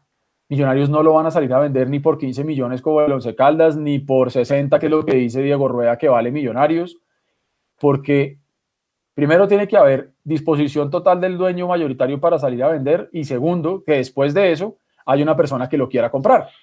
Usted puede coger y publicar en tucarro.com su carro que lo está vendiendo y usted lo tiene como un lulo divino, lo acaba de sacar del taller, lo arregló, lo polichó, lo, lo publicó, le pone un precio que es justo y lleva dos semanas y nadie lo llama. Nadie lo llama para comprarle su carro. Edu, yo, yo le voy a decir una cosa. Usted sabe que yo soy antes de cualquier cosa y usted que me conoce hace mucho tiempo, usted sabe que yo soy más optimista que cualquiera aquí, ¿no? Y lo mío, lo mío es siempre creer. Sí. Así que tengo acá esta imagen. Em, tengo esta imagen acá y, la, voy a, la voy a guardar, la voy a guardar porque si llega a pasar el milagro de que eliminamos al Cali en Palma Seca, Voy a poner esto en redes sociales. En el momento, en el mismo... De foto de perfil. No, pero hágalo, hágalo bien. Prometa que se la va a tatuar en una nalga. No, no, no, no, pero Para los que nos están oyendo, para los que nos están oyendo, Mecho está mostrando en pantalla una foto de Dory, la, pescadita esta de Buscando a Nemo. Imagínese, usted se imagina que porque esto es impensadísimo. Yo creo que el 0.0001% de la gente cree que podemos A, ganar la Nacional y B, eliminar al Cali todo en días consecutivos. Métale C, ganarle a la América en Cali también. En una misma, o sea, que fuera la semana más mágica del año. Bueno, ahí voy a guardar la foto de Dori. ¿Qué tal? ¿Se imagina? Juanse. Todo puede pasar. Venga, ya para cambiar de tema rápidamente, lo voy a preguntar a cada uno.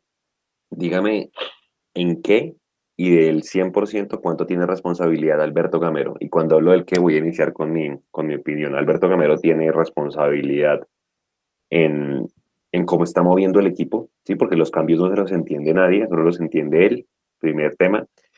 Segundo tema, eh, en, aceptar los jugadores que llegaron, si bien listo, se fueron unos por plata y bueno, por más de que él quisiera dejar a Hansel, a era el tico, eh, no se pudo, pero el aceptar traer a los dos arqueros, que de alguna manera no tenían nivel, ¿sí? Eh, el aceptar que llegara quien más, Elvis Perlaza, a dos años, el aceptar que llegara bueno, Juan Pablo Vargas, yo todavía tengo algo de, de, de, esperanza al hombre, pero el aceptar que llegarán estos jugadores, ahí uno dice, hombres, que Gamero nos ayuda. Y si bien yo acá, al igual que usted, yo soy partidario que a Gamero toca dejarlo, siento que sí se está llevando algo de responsabilidad, por lo menos, si usted me lo pregunta en números, por lo menos de un 40% de lo que está pasando. Y la tercera razón que yo le hallo a Alberto Gamero de la responsabilidad es la falta de autocrítica. Y ayer creo que a todos nos, nos, llegó la misma conclusión cuando escuchamos la rueda de prensa en vivo. Esa es mi pregunta para ustedes. Digan las tres, cuatro cosas por las que usted cree que Alberto Gamero es responsable y qué tanto porcentaje, Leandro, me adhiero, por usted. Me adhiero perfectamente a, a, las variables que usted dio y me parece que Alberto Gamero tiene un, por lo menos, por lo menos, un 80% de responsabilidad en lo que pasa deportivamente en Millonarios al día de hoy. Y el otro 20% de, de Gabela como tal, es de los jugadores experimentados, porque ellos son los que tienen que sacar adelante los partidos, no los jóvenes. A los jóvenes los puedo esperar, los voy a esperar un tiempo más, por supuesto, porque lastimosamente en el fútbol un, joven de 24 años ya es muy viejo, imagínense. Pero, pero yo creo que Alberto Gamero creo que tiene un 80% de responsabilidad en la situación deportiva de Millonarios al día de hoy. Espera, espera. Ah, bueno, Nico quiere también opinar. Eh, Ah, bueno, no, dele, dele. Vea, eh, yo aquí rápidamente, mientras usted hablaban, yo estaba como, tomando nota para, para, tratar de organizar un poquito las ideas, porque es una, una excelente pregunta.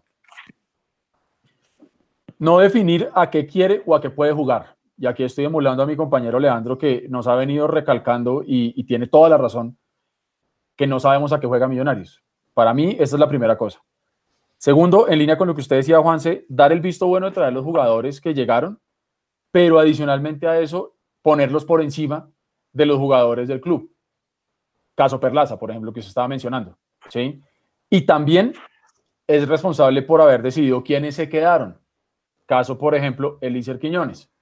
que... porque dice que tuvo un excelente entrenamiento. Contra el Bogotá. Lo, lo dejó y luego vemos que en Barranquilla va y tira un centro y la pelota la están buscando todavía en el Río Magdalena.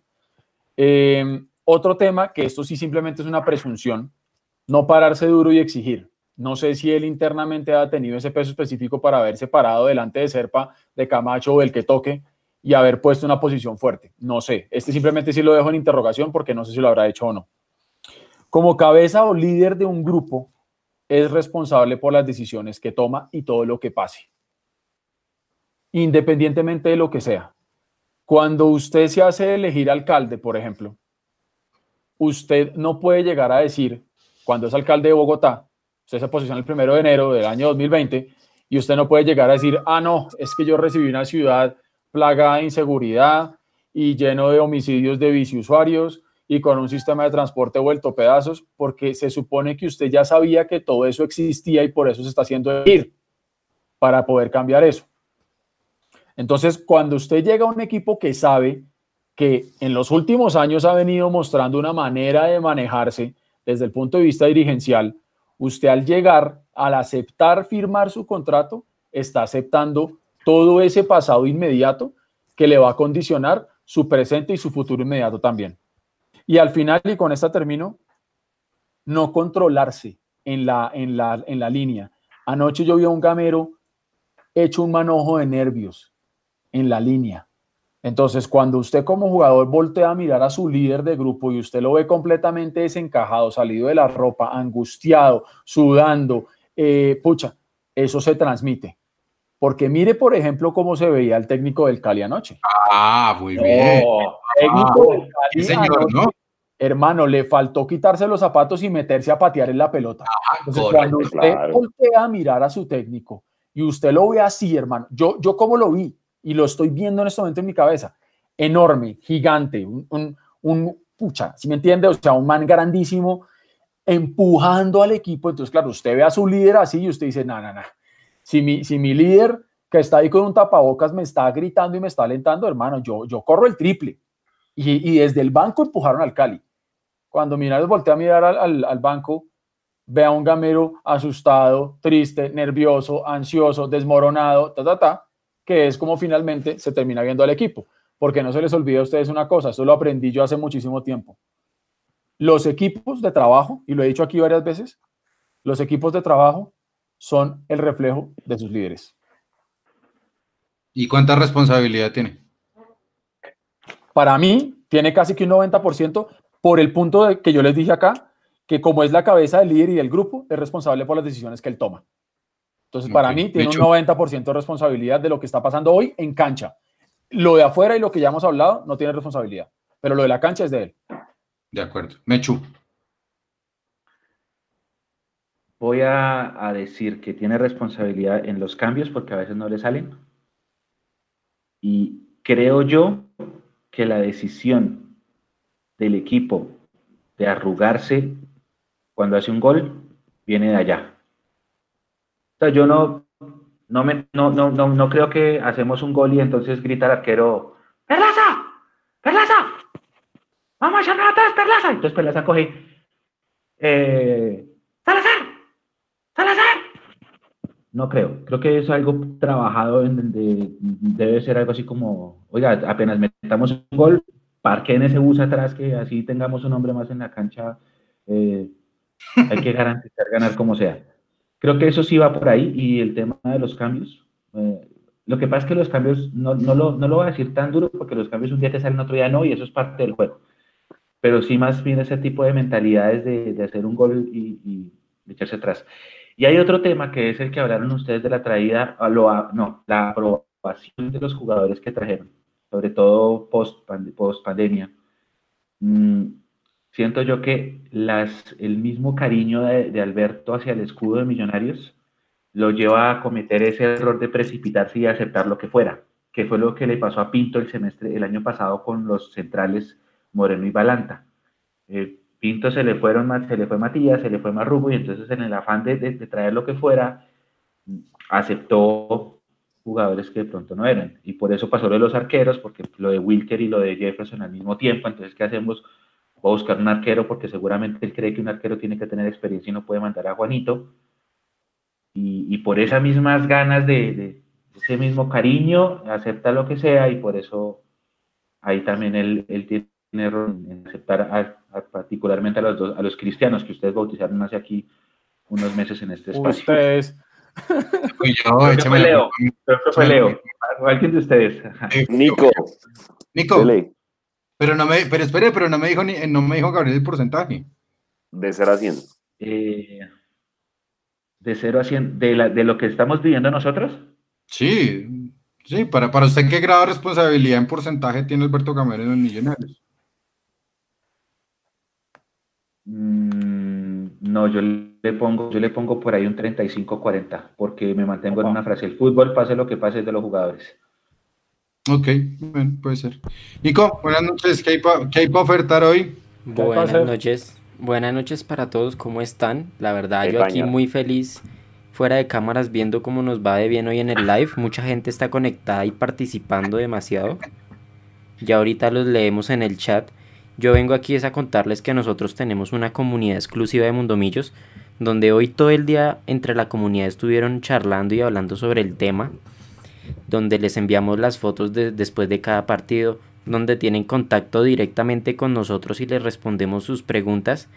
Entonces, en este momento, para los que están conectados, les voy a enviar una invitación. Ahí se las acabo de enviar al chat de YouTube la invitación, con la única condición de que le den like a este video. Únanse, disfruten con nosotros, cualquier duda que tenga la avisan. Pero denle, denle like a este video para seguir creciendo. No sé si ustedes eh, lo notaron, compañeros. Y ayer fue una transmisión súper exitosa gracias al apoyo de toda la comunidad. Nos fue súper bien en la transmisión. Ya estamos llegando a las 50.000 visualizaciones. De verdad, muchas gracias por todo el apoyo. Todo lo que hacemos es con mucho cariño y, y sé que vamos a seguir creciendo mucho, mucho, mucho. Gracias, Nico. Óigame, eh, una, solamente una cosa muy rápida, porque aquí tratando de leerlos a todos en, en el chat de, de YouTube, Juan Leonardo Morales Sánchez dice, si vieron esa confesión que hizo Viconis hoy, no, eso a uno lo desanima mucho. Esta dirigencia pareciera que trabajara para ese equipo verde de la Loma. No sé qué ah, dijo, le estoy preguntando, o no sé si ustedes saben qué dijo. ¿Qué, dijo? Yo también quiero saber. ¿Qué dijo? No sé. Sí, en Pasión, en Pasión Azul que lo entrevistaron hoy, un saludo a nuestro amigo Rafa Tobar. Él dijo que eh, Nacional como tal en el negocio de Elkin Blanco también habían intentado llevarse a Viconis. aquí lo dijo, aquí lo dijo. y él lo dijo, también que se fueran en combo, eso sí fue lo, novedoso como tal de la, de la declaración. Es decir, que parte de la negociación para llevarse a Elkin es que eh, Viconis iba a llegar a Nacional siempre y cuando eh, Armani se fuera para River. Eso pasó, pero al final como que tal el negocio se cayó. Eso fue. De hecho, a Viconis lo buscaron cuando estaba en Patriotas, pero ya había acordado la palabra. Sí, sí, sí, sí. Ok, no, pensé que de pronto era algo, sí, que no sabíamos. no, no. Bueno, no, con respecto, con respecto ya al segundo tema, pues ya sabemos como, como qué grave responsabilidad tienen y demás. Em, también se hacía la pregunta, nos hacemos la pregunta de si debemos renovar o no a John, a John Freddy Duque. El único título que, que va a alcanzar Millonarios es el de ingeniero de Duque, ¿no? Em, yo... Eh, ay, ay, ay. Peinadita y a dormir. Pero, ¿y por qué? Pero, pero, sí, tiene toda la razón. O sea, sad but true, como dice Metallica. De hecho, puede reírse sin problema. La, verdad duele. está rojo. Mecho está rojo. No, no, me esperaba una frase así en este momento. Sí, yo sé que. Pero, no, y es también como para, eh, para que ustedes liberen un poquito la, la endorfina del estrés que les genera saber quiénes son los responsables. No, y el tema, el tema con, con John es, eh, pues ya todos sabemos que se vence como tal su contrato, su representante es Lucas Jaramillo, lo ha puesto a sonar, ya sonó para Botafogo, eh, supuestamente que también lo había visto y lo tenía muy en cuenta Miguel Ángel Russo, entonces pues estas cosas operan más o menos como, hey chino, espera que se le acabe el contrato, y fresco y usted negocia directamente con nosotros, el pase queda para nosotros, los contratos son diferentes. Bueno, esperamos tener a, a Lucas pronto por acá porque, ojo, si no estoy mal, y eso me a Juanse, Steven Vega también, es el representante de Steven Vega también, ¿cierto? Sí, señor. Bueno, esperamos tener muy pronto aquí a Lucas. Pero referente a lo de John Duque, que si en este momento es bueno renovarlo. Yo, a ver, yo no tengo ningún problema con él, me parece un gran jugador. Últimamente ha venido jugando de forma muy sucia. Sus 11 amarillas lo delatan, 10 por el torneo, si no estoy mal, y una por Sudamericana. Eh, a mí me parece que pues está entrando a destiempo, que lo haga bien o que lo haga mal, pues yo no soy jugador de alto rendimiento como para decirlo, simplemente pues nos basamos en la estadística de las amarillas, porque antes John Freddy Duque no recibía tantas amarillas, era mucho más leal.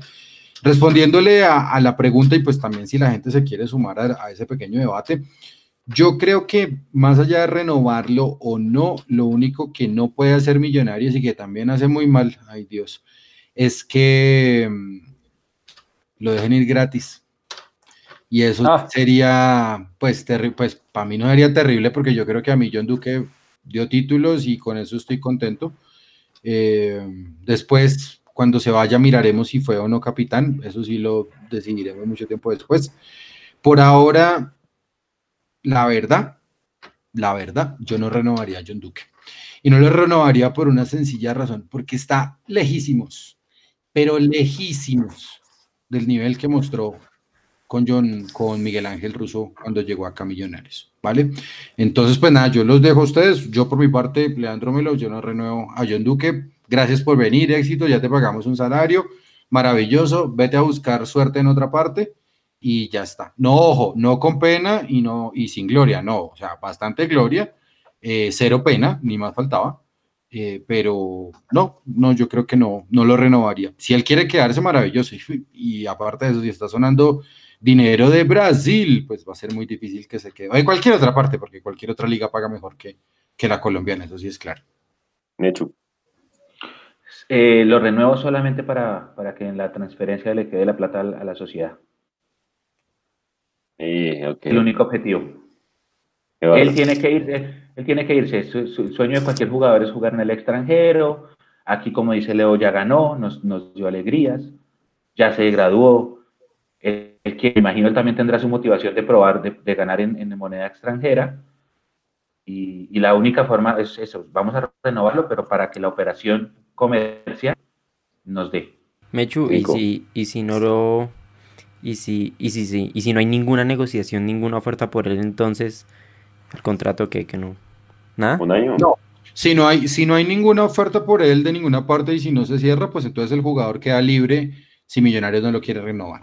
Entonces el jugador queda con su poder y queda libre para, para decidir a dónde, a dónde quiere jugar. Queda con el pase en su poder. Esa es la respuesta. Agente libre. Agente libre. Edu. Yo lo renuevo igual pensando en que, en que bien maltrechas están las finanzas del club hoy en día como para, como para dejarlo ir libre, porque recordemos, aquí le vamos a dar en la cabeza a los directivos por A y por B. Entonces, yo creo que tratando de ser medianamente inteligentes, sería renovarlo para que, para que si hay alguna negociación con el exterior, alguito de plata le queda a Millonarios en medio de un 2020 tan complejo no me parecería una buena decisión que lo dejen como jugador libre. Em, y si lo veo desde el punto de vista netamente futbolístico, eh, yo creo que John Duque después de su lesión de la pubalgia eh, no volvió a ser el mismo. Y, creo que si existe la posibilidad de que se vaya al exterior ahora, em, por el bien del jugador y también por Millonarios, para que esa posición se le pueda dejar a un Juan Camilo García o definitivamente a un Steven Vega, que se vaya a Millonarios. Gracias por todo también, pero que se vaya dejándole platicar a Millonarios. Sí, yo creo que también estoy en la misma línea con ustedes. Yo solo pensaría en, la, en renovarlo pensando en venderlo, más que sea necesario para el club, ni en lo futbolístico, ni como grupo. O sea, no es el capitán que necesitamos, eh, es una excelente persona, pero, pero, pero Millonarios adolece de tener un líder, ¿sí? Y no es tampoco Macalister Silva, no sé si sea Matías de los Santos, de pronto puede ser el mismo Felipe Román, que ya lo vimos como capitán. Vamos a ver qué va a pasar en el futuro, pero ese es un punto que seguramente habrá que discutir más adelante, porque la falta de liderazgo es clara. Yo creo que, ah, siendo abogado del diablo, Leo, yo creo que la razón por la cual Duque está pegando tanto es porque si uno se, remonta a la época de Russo, el que era amarilla fija, fija en el, en el boletín de la I mayor era Carachito. Entonces seguramente era, él, era encargado del, del trabajo sucio. Eh, pero bueno, nada, sí, o sea, yo estoy de acuerdo, más allá de que pegue o no pegue, el nivel no es el que estaba en ese, en ese entonces. O sea, yo creo que en lo futbolístico no es indispensable. Eh, indispensable no hay nadie, sí, o sea, lastimosamente en, cualquier, en cualquier organización, cualquier grupo indispensable, pues no hay nadie, las organizaciones tienen que seguir eh, los equipos, los grupos, y pues como decía Eduardo, ahí está el mismo Juan Camilo, está el Pereira, mismo Pereira, que de pronto yo pensaría en eso, vender a Duque y con esa plata comprar el pase de Juan Carlos Pereira. Eh, hay mucha competencia en, ese, en esa parte de la mitad de la cancha y hay muy buen talento por explotar. Entonces creo que también por el bien del jugador, ¿sí? Ah, eh, hay que buscarle algún, algún equipo donde pueda brillar más y, el mismo Duque dice que sueña con ir a la selección Colombia y ustedes saben como decía el Mechu, pues que seguramente aquí a la Liga ah, no. no. lo van a ver. Entonces, por eso la camiseta, bien ido con la camiseta azul no lo van a llamar jamás. igual que se vaya bien, se va con las puertas abiertas, es decir, es que eh, usted, usted tocó un tema clave, que si se va a ir, que se vaya bien. Es decir, que se vaya dejándole plata al club, que se vaya él haciendo un negocio para su vida familiar y profesional y todos tranquilos y todos bien. O sea, que se vaya limpio como se fue, por ejemplo, un Biconis. Sí, o sea, un Biconis se fue y a nadie, a nadie le dejó una mala espina que se haya ido Biconis. Sí, por ejemplo. Eh, ahora, cualquier cosa puede llegar a pasar también, ¿no? Porque si usted lo renueva y, y, lo manda, por ejemplo, exactamente. Eh, o, como ya, o como ya nos hemos dado cuenta de la forma de negociar de nuestros directivos, eh, que no vaya a ser un caso Salazar, por ejemplo, ¿no? Que lo renovamos y listo. Entonces, venga, entonces, venga, tenemos un negocio con Botafogo de Brasil pero entonces no lo vamos a vender, lo vamos a mandar a préstamo y entonces si todos los planetas, que, los, planetas quedan alineados y si efectivamente en la, en la luna encontramos agua y si entonces nos, y al final termina volviendo el jugador, no hubo plata, eh, es que no, o sea, que si se va a ir, tratemos de hacer un negocio, uno, uno, muchachos, Bueno. de las directivas, uno, que salga bien, uno, y ya. De acuerdo. Bueno, ¿Ustedes creen? Les señor. voy a hacer una pregunta a ustedes. ¿Ustedes creen que eh, jueguen a ser empresarios? Supongamos que ustedes son los, supongamos que ustedes son los empresarios de Nicolás Molano, 22 años. ¿De qué juega usted, Nico, en, en el barrio? En la Play. ¿Dónde, ¿De qué juega? Eh, a mí me gusta jugar en la mitad. Listo. Entonces, Nicolás, Nicolás Molano. Nicolás- espere, espere, porque es importante, no hay que Sí, tocar vender. ¿En la mitad para, para adelante o en la Sí. mitad para atrás? Exactamente. Adelante, cinco pa' u adelante. Creador. O sea, un 8. Ok. Un 10. No, no, más, más, más, más 10. Más 10, no, esos ya Wow. no existen, O sea- ya no funcionan. Yo ya no sirvo, ¿no? Esto ya no sirvo para nada. Tiene que ser un jugador polifuncional, Nico, polifuncional. Ah, o sea, usted no, no es, no es Nico Montoya, sino Nico Roballo. Eso, es. eso. Listo. No, Entonces, no, la verdad, para empresarios defender soy de- una basura, entonces mejor déjeme Nico Montoya. Ustedes son, ustedes son los empresarios de Nico, entonces ustedes van a los clubes a ofrecer, bueno, primero hacen un video que montan en YouTube con las mejores jugadas del, del jugador, y entonces ustedes van a los clubes y les dicen, eh, señores, eh, Santa Fe, Nacional, Millonarios, América, lo que sea, les tengo este, esta joya, Nicolás Molano, volante, segunda línea, 22 años, no sé qué. ¿Ustedes creen que un empresario le dice al jugador, oiga, váyase mejor a este equipo porque Millonarios no lo van a llamar a selección? No, eso no pasa. Con Lucas. Yo no creo que eso pase. No sé. No, yo no creo que eso pase. No. O sea, eh, No creo que este, eso ¿cómo se pase, llamaba pero- el amigo de José? Me- ¿Cómo Pero me- el hijo de Peque? Pascual, usted que- Pascual, Pascual Lescano. decía, venga, eh, no, no van a firmar en este equipo, firmen en el de Verde de Medellín, porque es ¿Por que ahí sí les garantizo. No sé. Es que eso sí es muy delgado. Vea Fuentes. ¿Se acuerda de Fuentes? Fuentes Sí, es el Junior. Fuentes. El que, el que le iba haciendo la fiesta a Steven Vega en Barranquilla, ¿se acuerda, Mechu? Esa va a ser la próxima venta del Junior. Y qué cosas que lo convocaron y mm, ni siquiera entrenó ni nada, pero estuvo en la convocatoria de Queiroz, así a última hora. Pero a última hora entró ahí por la ventana. Es donde uno dice que harta de esas roscas, pero seguramente estando en Barranquilla, en ese equipo, puede tener más posibilidad o en el mismo Atlético Nacional, porque de resto, ¿quién es el único que llaman? Creo que a Montero, del Tolima. De resto solamente son jugadores de, de Nacional y de Junior. Entonces de pronto puede que sea así. Obviamente eso sí es demasiado delgado, pero Y no está. Pascual en, Pues, esta- en Juanse. este, en este ciclo. Juanse, Sí, esto ahora, es una no se opinión. llama Pascual, se puede llamar Mechu. Pepe, pero señor, señor, Esto es personal, pero digamos, eso es lo que a mí me ha hecho alejarme de la selección. Yo siendo muy joven, me gustaba mucho la selección y la veía y la seguía. Con el paso del tiempo, que veo esas cosas, esos detalles extraños de la selección y además de que Millonarios ni en cuenta lo tienen, me ha ido alejando poco a poco de la selección y... Y Claro. claro, yo como niño pensaba, los que están en la selección son los mejores 11 que están de Colombia en todo el mundo. Ahora uno se da cuenta, venga, y estos 11 ¿por qué son estos? No entiendo. Si Muriel la está rompiendo, porque no me no trajeron a porque llevaron a al de Nacional? Literal, hay un man que hace méritos, es el man de la América. Y yo no creo que entonces lleva gente que ya que uno no entiende y uno va viendo esos detalles, entonces lo van alejando a uno. Sí, claro. Sí, eso es un tema de hilar muy delgado. Pero bueno, yo creo que ya aquí todos, coincidimos. Bueno, Leo dice que no lo renueva. eh, No, no. a, a mí, No. a mí me ocupa la parte económica, eh, nada más del club, porque no hay ingreso por el lado de la taquilla y pues por lo menos sí buscar una venta de un jugador, eh, porque no veo otro en el corto plazo. Es decir, de pronto ya, los, ya le estarán echando el ojo a, a Emerson por la par de gamberas que, que, la, que sacó ayer, pero que decidió mal, que ese es nuestro siguiente tema, ¿no? Si bien la falta de, de- de toma de buenas decisiones, y aquí los, los canteranos tienen todo el derecho a equivocarse, listo, decía mal hermano 10 partidos, pero atrévase, atrévase que era lo que decíamos, pero que las decisiones las tome un jugador de experiencia, ahí sí comienza uno a preocupar, ¿sí? Y, y ahí sí quiero, Leo, denos paso a la siguiente, a la siguiente pregunta, porque Sí, sí, sí, sí, que, que precisamente porque a Millonarios le pasa tanto, o últimamente le está pasando que toma malas decisiones, sobre todo, perdón, en el campo de juego. Y, y pues que qué pasa con el tema de la, de la toma de decisiones por parte de los jugadores.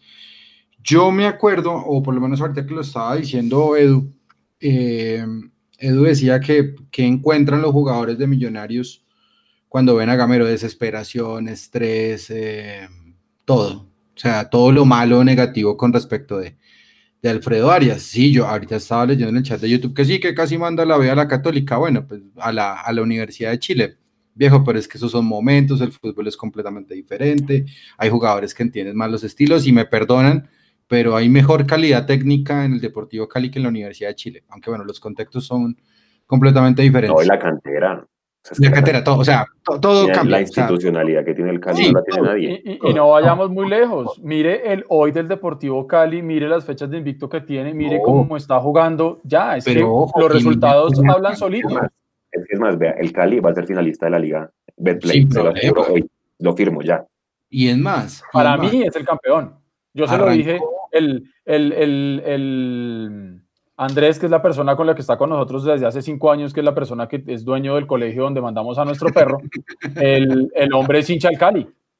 Y, y esta mañana eh, yo eh, muy temprano, rápido, le entregué el perro y ni hablamos y yo creo que el man debió decir que yo amanecí berraco y rabón porque nos ganaron, obviamente. Esa tarde cuando, cuando vino a entregar el perro conversamos y, y yo le dije, le dije, ustedes tienen equipo para ser campeón. Y me dijo, no, no, el Tolima va primero, le dije, el Tolima se va a caer ustedes vienen con una vaina, ustedes van en un nivel que, que, que pero mire que el mismo hincha del Cali no se ha dado cuenta. Mm. pues que con ese paladar, hermano. Uy, exactamente. Usted tocó el tema. Exactamente, un paladar negro bien, bien tema. Sigan ustedes. No, no, no, y entonces, entonces, pues precisamente, ¿qué, qué pasa con, con, el tema de la toma de decisiones?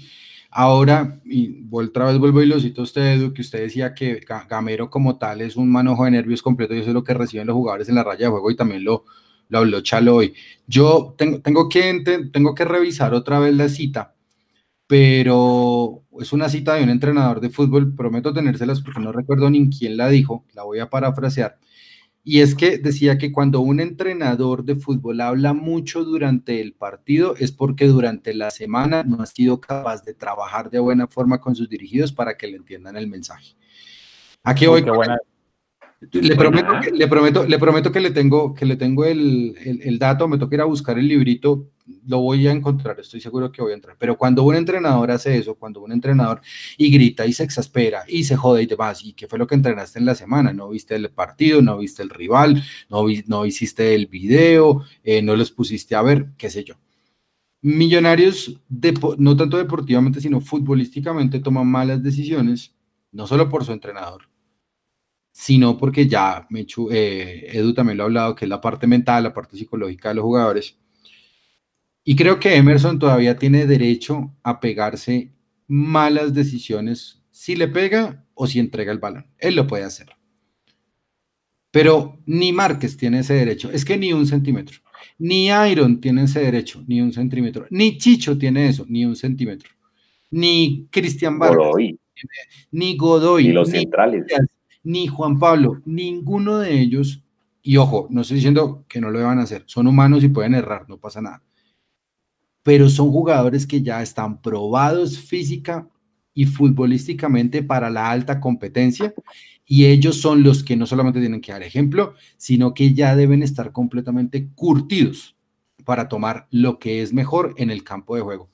Hubo seguramente muchos futbolistas que hablaron dentro del campo y dijeron, ve hermano, ese man que está allá en la raya no tiene ni idea, hagamos esto, esto y esto. ¿Ha pasado o no ha pasado en muchos equipos? Ah, bueno, y en muchísimos y contados, y no sé si en Millonarios, pero en muchísimos otros sí ha pasado. Millonarios toma malas decisiones, pues hermano, porque no está bien dirigido, porque el que toma las decisiones en la raya de juego no sabe qué hacer. Punto. Es que el mismo, es que es que vea que el mismo, no, y, aquí vamos a empezar a, pues, a sacar el paraguas, pero el mismo Gamero dice, no tomando buenas decisiones. Ayer Macalister Silva con el mismo eh, discurso de Gamero, no es que tuvimos y llegamos, ¿sí? es, como, es como lo que dice Eduardo, como lo que decíamos, yo me quedo trabajando esa tarde, pero ay, los resultados, los goles. Hay gente que dice, y, y esto yo no lo sé, pronto el Mechu lo sabe mejor, y es que, entiendo que Cerve León y Arnoldo Iguarán no están pudiendo entrenar ahorita y hace rato no han podido venir. Por la famosa burbuja que tengo entendido. Entonces, claro, entonces hay gente que dice, no, pero es que el entrenador de delanteros no está y no sé qué. Pero pues, pucha, hermano, a Iron entonces se le olvidó hacer goles de los 45 que hizo antes de irse a México, a que llegó y solamente haya hecho dos y uno de penalti. Uno dice, alguna vaina tienen que estar pasando o no le están usando bien, lo están poniendo por el extremo. O, el caballo, pero es que el caballo Márquez hace cuánto no hace un gol, hermano. El caballo Márquez venía de la B, el caballo Márquez, pero le dio el nivel para estar en un, en un preolímpico, sí, en un preolímpico, en un, en un, en un preolímpico en enero. En un sub-20, ¿no? exacto. Entonces uno dice, hermano, no, hay gente que dice que el caballo le falta fundamentación y a mí me parece que sí. O sea, no, ese, ese patadón ayer que le metió al, al, al, jugador del Cali, eso era tarjeta anaranjada. Son cosas que uno dice, un jugador con ese carácter y el mismo Camero lo reconoció, el, el mismo Camero aceptó traer al caballo Márquez, yo no sé, hermano, o sea, son vainas. Y mañana seguramente le van a preguntar en la rueda de prensa por qué sigue insistiendo con el caballo. Porque no, no darle más minutos a Bahía, por ejemplo. Juanse, Juanse me trajo el de vu de Samuel Vargas diciendo tarjeta naranja. Yo casi, casi estrello ese televisor cuando dijo eso. Entonces, Yo lo hubiera estrellado. casi, casi tiro tarjeta naranja. Tarjeta azul como micro, que tocaba cambio obligatorio. bueno, eh, Mechu, eh, Edu. ¿Tomas malas decisiones o no? Sí, sí, porque, porque eh, vea, eh, los resultados son reflejos de las decisiones que usted toma. Usted no puede pretender tener buenos resultados cuando las decisiones que usted ha tomado son las equivocadas. Es decir, yo no conozco el primer gerente de, o, o, el primer dueño de una tienda que tome una decisión mala y el resultado sea bueno. Pues, ahora, eh, los muchachos tienen derecho a equivocarse porque es que, primero que todo, no se, hay, hay que olvidar que antes de ser jugadores profesionales de fútbol, son seres humanos en formación también. Están creciendo. Entonces, si un Emerson se equivoca, si, si, si, un pelado hoy en día de 22 o de 25 años o de 20 se equivoca tomando decisiones en su vida personal porque no tiene todavía la experiencia, porque no, no tiene madurez en algunas cosas, porque es, es parte del ciclo natural de la vida, nadie nace aprendido.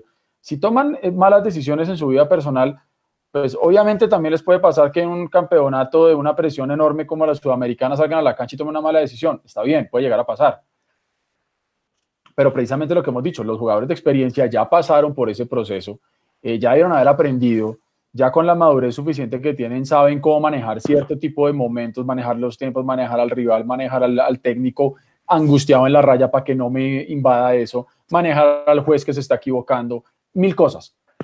Pero yo sí creo lógicamente que si las decisiones que hemos tomado hoy eh, no han sido las adecuadas, estamos viendo los resultados. Es consecuencia. Lo que vivimos hoy es la consecuencia de las decisiones que se están tomando. Y yo lo decía hace un tiempo, recuerden ustedes, que la buena o la mala suerte no existe, simplemente lo que existe son correspondencias a lo que usted ha venido haciendo. Y que la buena suerte existe, lógico, pero es que la buena suerte lo debe también encontrar usted trabajando y preparado. Porque si no, el bus se le pasa al frente, viene un bus gigante, un bus amarillo como los nuevos del SITP que van a atender el centro y el sur de la ciudad. Unos amarillos Euro 6 divinos, de, amarillos espectaculares que parecen buses de colegio. Con todo ese seguridad, ¿no? Hermoso, precioso.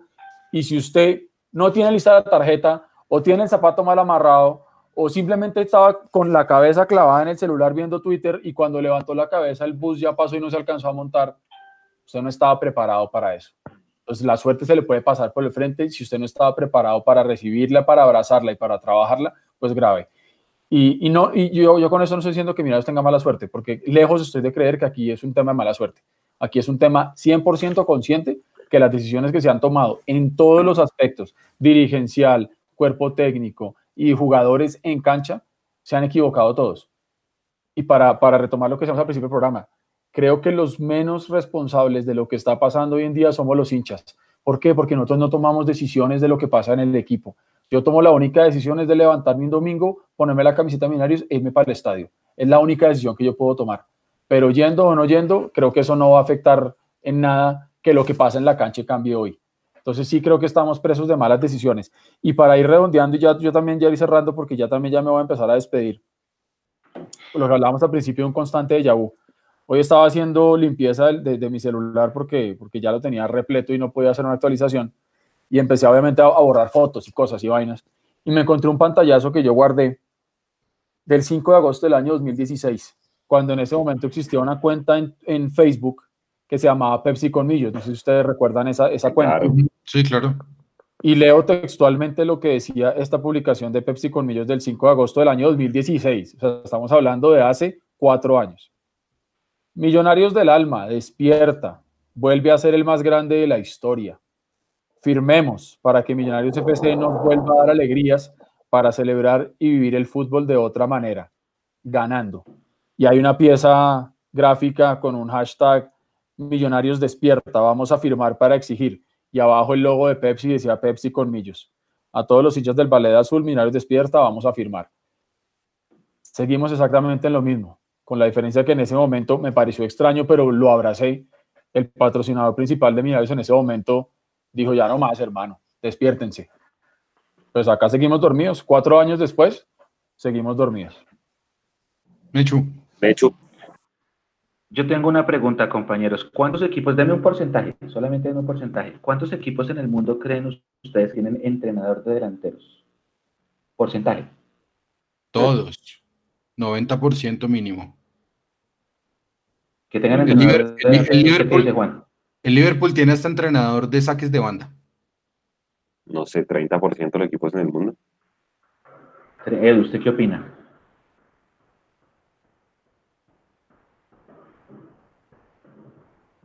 No lo escucho. Edu. Está en mute. Está silenciado. Está silenciado. Sí, perdón, perdón, perdón. Repiten porque se me cayó la señal ahí. ¿Cuántos equipos en el mundo cree usted, a ojo, que tienen entrenador de delanteros? Yo conozco entrenador de arqueros, pero entrenador de delanteros.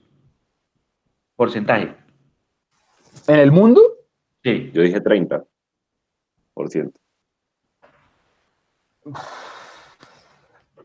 No, yo quisiera pensar que sí lo trabajan. Yo- póngale, no sé, vamos a ir de optimista, el 50%.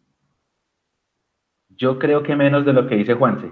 La verdad no creo que, que pues Liverpool porque es Liverpool, pero no creo que haya equipos que, que muchos equipos en el mundo tengan entrenadores de delanteros. ¿A dónde voy con la pregunta? Porque es que llevamos, y posiblemente mañana también la van a hacer, llevamos como tres o cuatro ruedas de prensa prepartido, y Juanse y Nico que están ahí pendientes y las comen para nosotros se han dado cuenta, que, que le preguntan al profe, profe, eh, ¿y qué vamos a hacer con Arnoldo Iguarán? Entonces el Sí. Responde, lo que pasa es que Arnoldo Iguarán no puede entrenar porque estamos en una burbuja y él y Cerveleo no pueden venir, pero ellos vienen y hablan con los muchachos. Pero pues es que, a ver, hagamos una analogía. ¿Hace cuánto no mete un gol Márquez, Juan? ¿2019 puede ser o este año alcanzó a meter alguno? No, desde el 2019 no hace goles. Listo, Pues, sí, 2019. pues sí, hombre. si, si usted cuenta el autogol que celebró como propio, pues No, no, no, no, no, ese no vale. Eh, eh, miren el caso de Iron del Valle. Iron del Valle me parece rarísimo. Iron del Valle, el que se fue de acá, se fue goleador. Y el que volvió, ahora es el tipo más compañerista del mundo, porque está, está frente a y prefiere pasar la pelota. Ese tipo de malas decisiones, si nos cuestan. Si un delantero está en el área, péguele. Pero pareciera que ese mismo nerviosismo se apodera hasta para saber quién define la jugada. Y ahí sí le damos el crédito a Chicho, porque Chicho sí está pateando el arco. Pero ustedes se dan cuenta, los compañeros no, como que les da, se asustan, venga, patea, patea tú, no, no, patea tú, como los, oye, cuelga tú, no, péguenle, hermano, péguenle, que para eso son delanteros. Ese Sí. tipo de decisiones sí, sí se, sí se deben reflejar, pero no sé si es parte de la, de, de- de- la traba o sea, anímica que tenemos en este momento de- en el frente de ataque. Obviamente, es- de esto se trata, de meterla y de, y de no, y de no recibir goles. Si tú llegas y no la metes, es que la culpa no es de Iguarán. La culpa no, Iguarán, Iguarán colgó los goles hace muchos años. Estamos hablando No, y de jugadores otra cosa. capacitados. Y lo, y lo que usted dice, Mechu, si lo trajeron para ser entrenador de delanteros es para estar ahí en la cancha diciéndole cómo se debe perfilar, cómo hacer una finta, cómo tener pintado el arco, cómo patear, cómo, hacer, cómo sacarse a un arquero cuando le achica, eh, qué sé yo, cómo hacer una diagonal, cómo rematar desde afuera, cómo buscar un- anticiparse en un tiro de esquina. Bueno, en mil cosas. Pero no creo que, Game- que Iguarán esté pudiendo hacer eso charlando con ellos por Zoom. O sea, se convirtió, no sé, en un motivador, en un coach. Es que, Edu, yo creo que cuando, yo creo que a Iguarán lo, lo, lo suben al equipo más a ese rol que usted acaba de decir. Lo que pasa es que sí, él es entrenador de delanteros porque es un goleador, el máximo goleador colombiano de nuestra historia. Pero en realidad yo creo que lo que quiso Gamero fue traerlo para inspirarle un poquito a los, a los jugadores lo que significa ser campeón con Millonarios. Por eso también sirve. Y por eso como tratar de rodearse de un grupo de, de, de campeones para inspirar eso a, a la base. Sí. Mm, Pero pues obviamente no le vamos a echar la culpa a Iguarán, no le vamos a echar la culpa a Iguarán de que, de que los jugadores entren al campo y no sepan tomar una decisión muy posiblemente o más que todo llevados por, por el miedo de, de- de cometer un error. Arriesguense, arriesguense, péguenle. Iron, ¿cuántos goles? ¿Cuánto tiene el dato de Iron? ¿Cuántos goles tiene? ¿44, 45, 46? 45 y después de que llegó 2 hizo 2, 47. 47. Maestro, estamos en el top, en el top 20, no sé, top 25 de goleadores de millonarios. Tranquilo, Iron. Usted tiene el respaldo de toda la hinchada. Péguele. No péguele. Si usted está en el área, péguele. De Gabriel para Iron. Péguele. ayer, ayer hubo una jugada que le tenía que pegar y se puso a hacer un taquito. No sé Ah, Sí, sí, sí. Sí, sí, sí, péguenle, péguenle. Eh, Márquez, pe- si usted va a cabecear y se le va a ir a la nada, inténtelo, hermano. Pero no se asuste porque no le entre. Porque vi- vieron que un jugador, estamos tan mal anímicamente, tan, tan nerviosos, que si el minuto 5 yo voy a patear y la mando a las nubes, no lo intento más. Entonces la próxima vez que yo área se la paso a Eduardo. Mm. Eduardo, como ya se dio cuenta que yo la embarré, también se asusta y se la pasa a Juanse. Juanse no sabe qué hacer, no les quita el Cali y 2-1. Péguenle, ténganse confianza. Si la primera no fue, inténtenlo otra vez.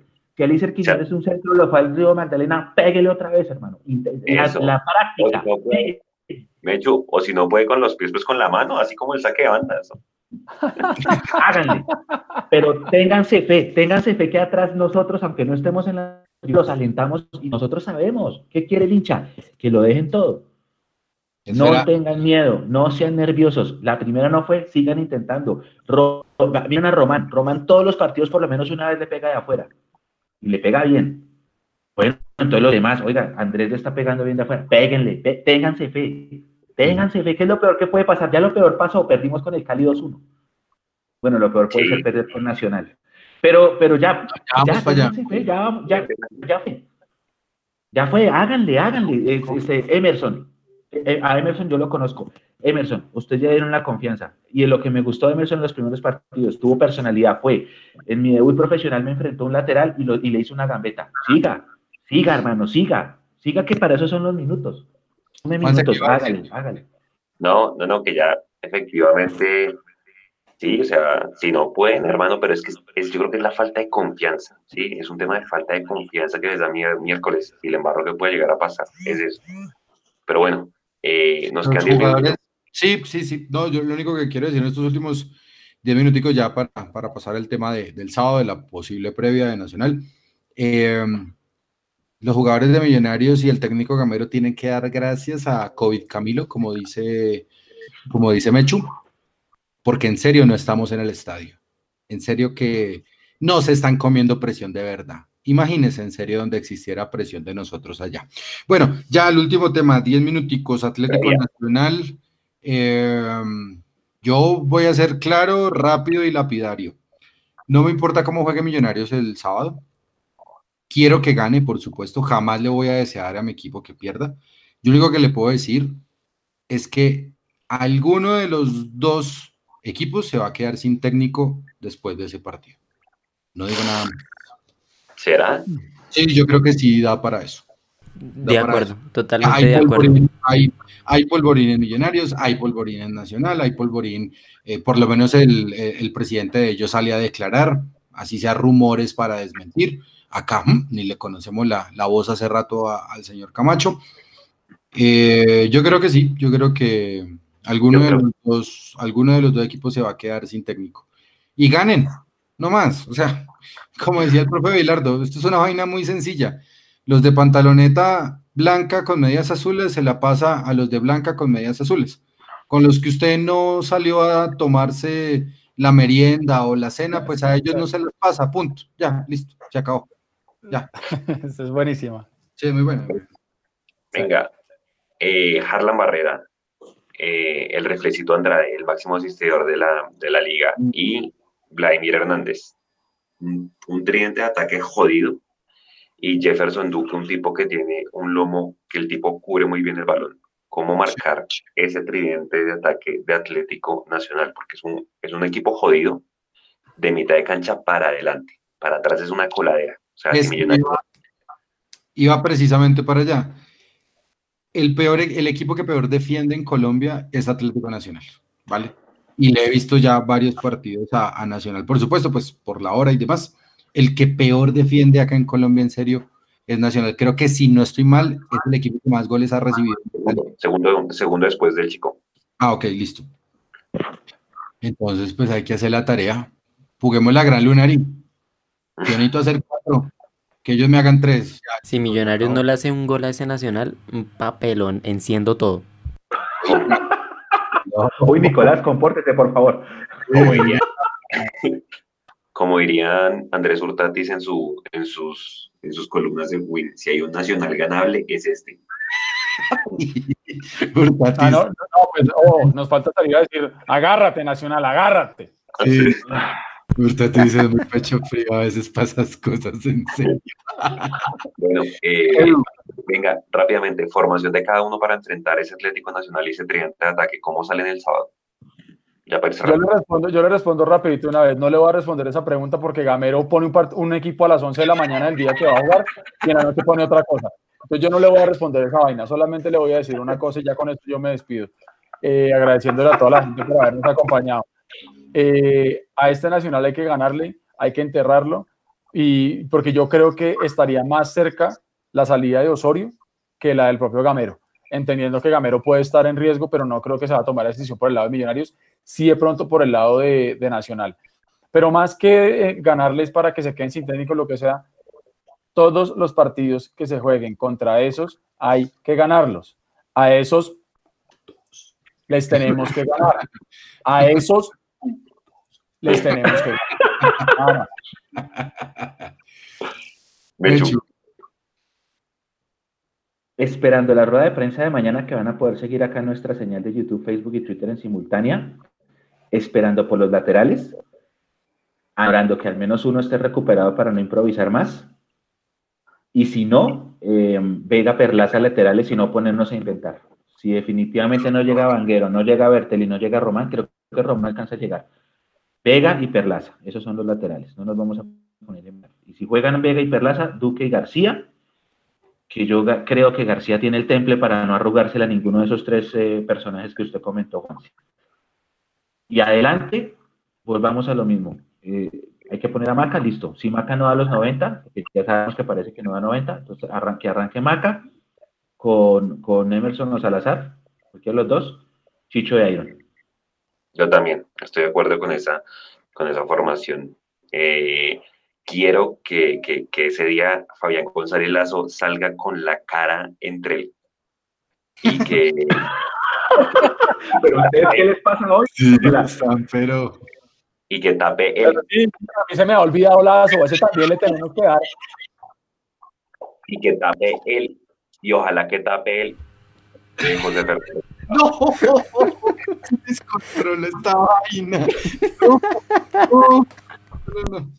No, es que hermano, toca, usted sabe que el- a esos hay que ganarles, sí, Sí. eh, eh, de verdad, hay que, hay que sepultarlos en todo sentido, eh, porque vienen mal, vienen heridos, y, y- y porque es un colador atrás, es que yo vuelvo y digo, o sea, simplemente hay que referenciar a tres tipos y, y- y nada, o sea, Es que, el equipo no es invencible, viene a perder compatriotas, señor. Lo que digo, o sea, pase lo que pase, el resultado que sea, si no le llegamos a hacer un gol, de verdad ese día va a terminar muy caliente. Y, y yo quería hacer una preguntita rápida. Sí, sí. Si, mi- No, si y buen el cambio de McAllister, porque McAllister yo creo que todavía no aguanta los 90. No creo que la solución sea meter a Elíser. Yo digo que si sale McAllister, ¿tiene o tiene no, que entrar no, no. Montoya? No, pues esa puede ser una opción, esa puede ser una opción y yo se la secundo, pero el cambio de, de Maca fue Salazar al principio. Sí, cómo no. El cambio de Maca fue Salazar porque era Sala- de- acuérdese Nico que venía Salazar Emerson. Pero- a, a Maca, Pero posicionalmente terminó siendo Elíser. es que Lícer entra ya después al desespero cuando estábamos 2 a 1 a la maldita sea. Pero, pero el primer cambio fue Salazar. Que el desespero no sea Elíser, menos sino mal. Montoya. Menos mal ustedes pusieron ese tema en la mesa antes de cerrar.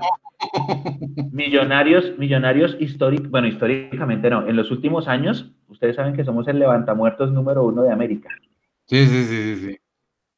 ¿Podríamos, por favor, tener una jornada sabatina de dulces y Halloween tranquila en la que no levantemos a esos muertos?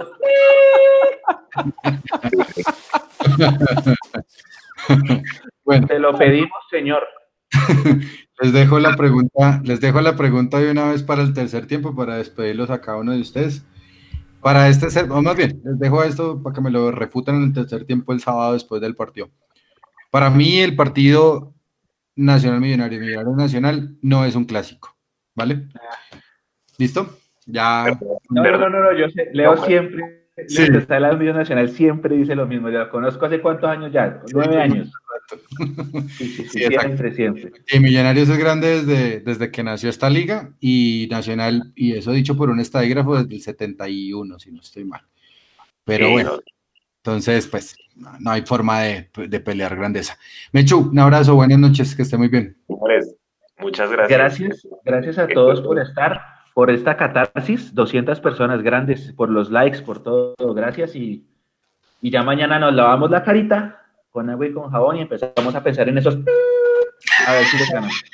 Eso, venga, varias cosas, varias cosas rápidamente ya para, para cerrar la primera, feliz cumpleaños a Roger Cambindo, ¿se acuerda Roger Cambindo? Ah, un grande, Roger. Ese hubo en Millos. Eh, un saludo de, de, de, condolencias a la familia del, del, del hombre que, que, que, asesinaron hoy en, en, en Transmilenios. No puede seguir pasando, cuídense mucho, eh, eh, de verdad. La seguridad en Bogotá y cuídense mucho este fin de semana, quédense en casa, ahí hubo 11 mil contagios, volvimos a pasar la, la, que, la, el, el número de 10 mil. Y nada, eh, apoyando mucho mañana, siempre conectados a la, a la, rueda de prensa, el sábado a la, a la transmisión, el lunes, Mechu, eh, el partido de las embajadoras, ¿cierto?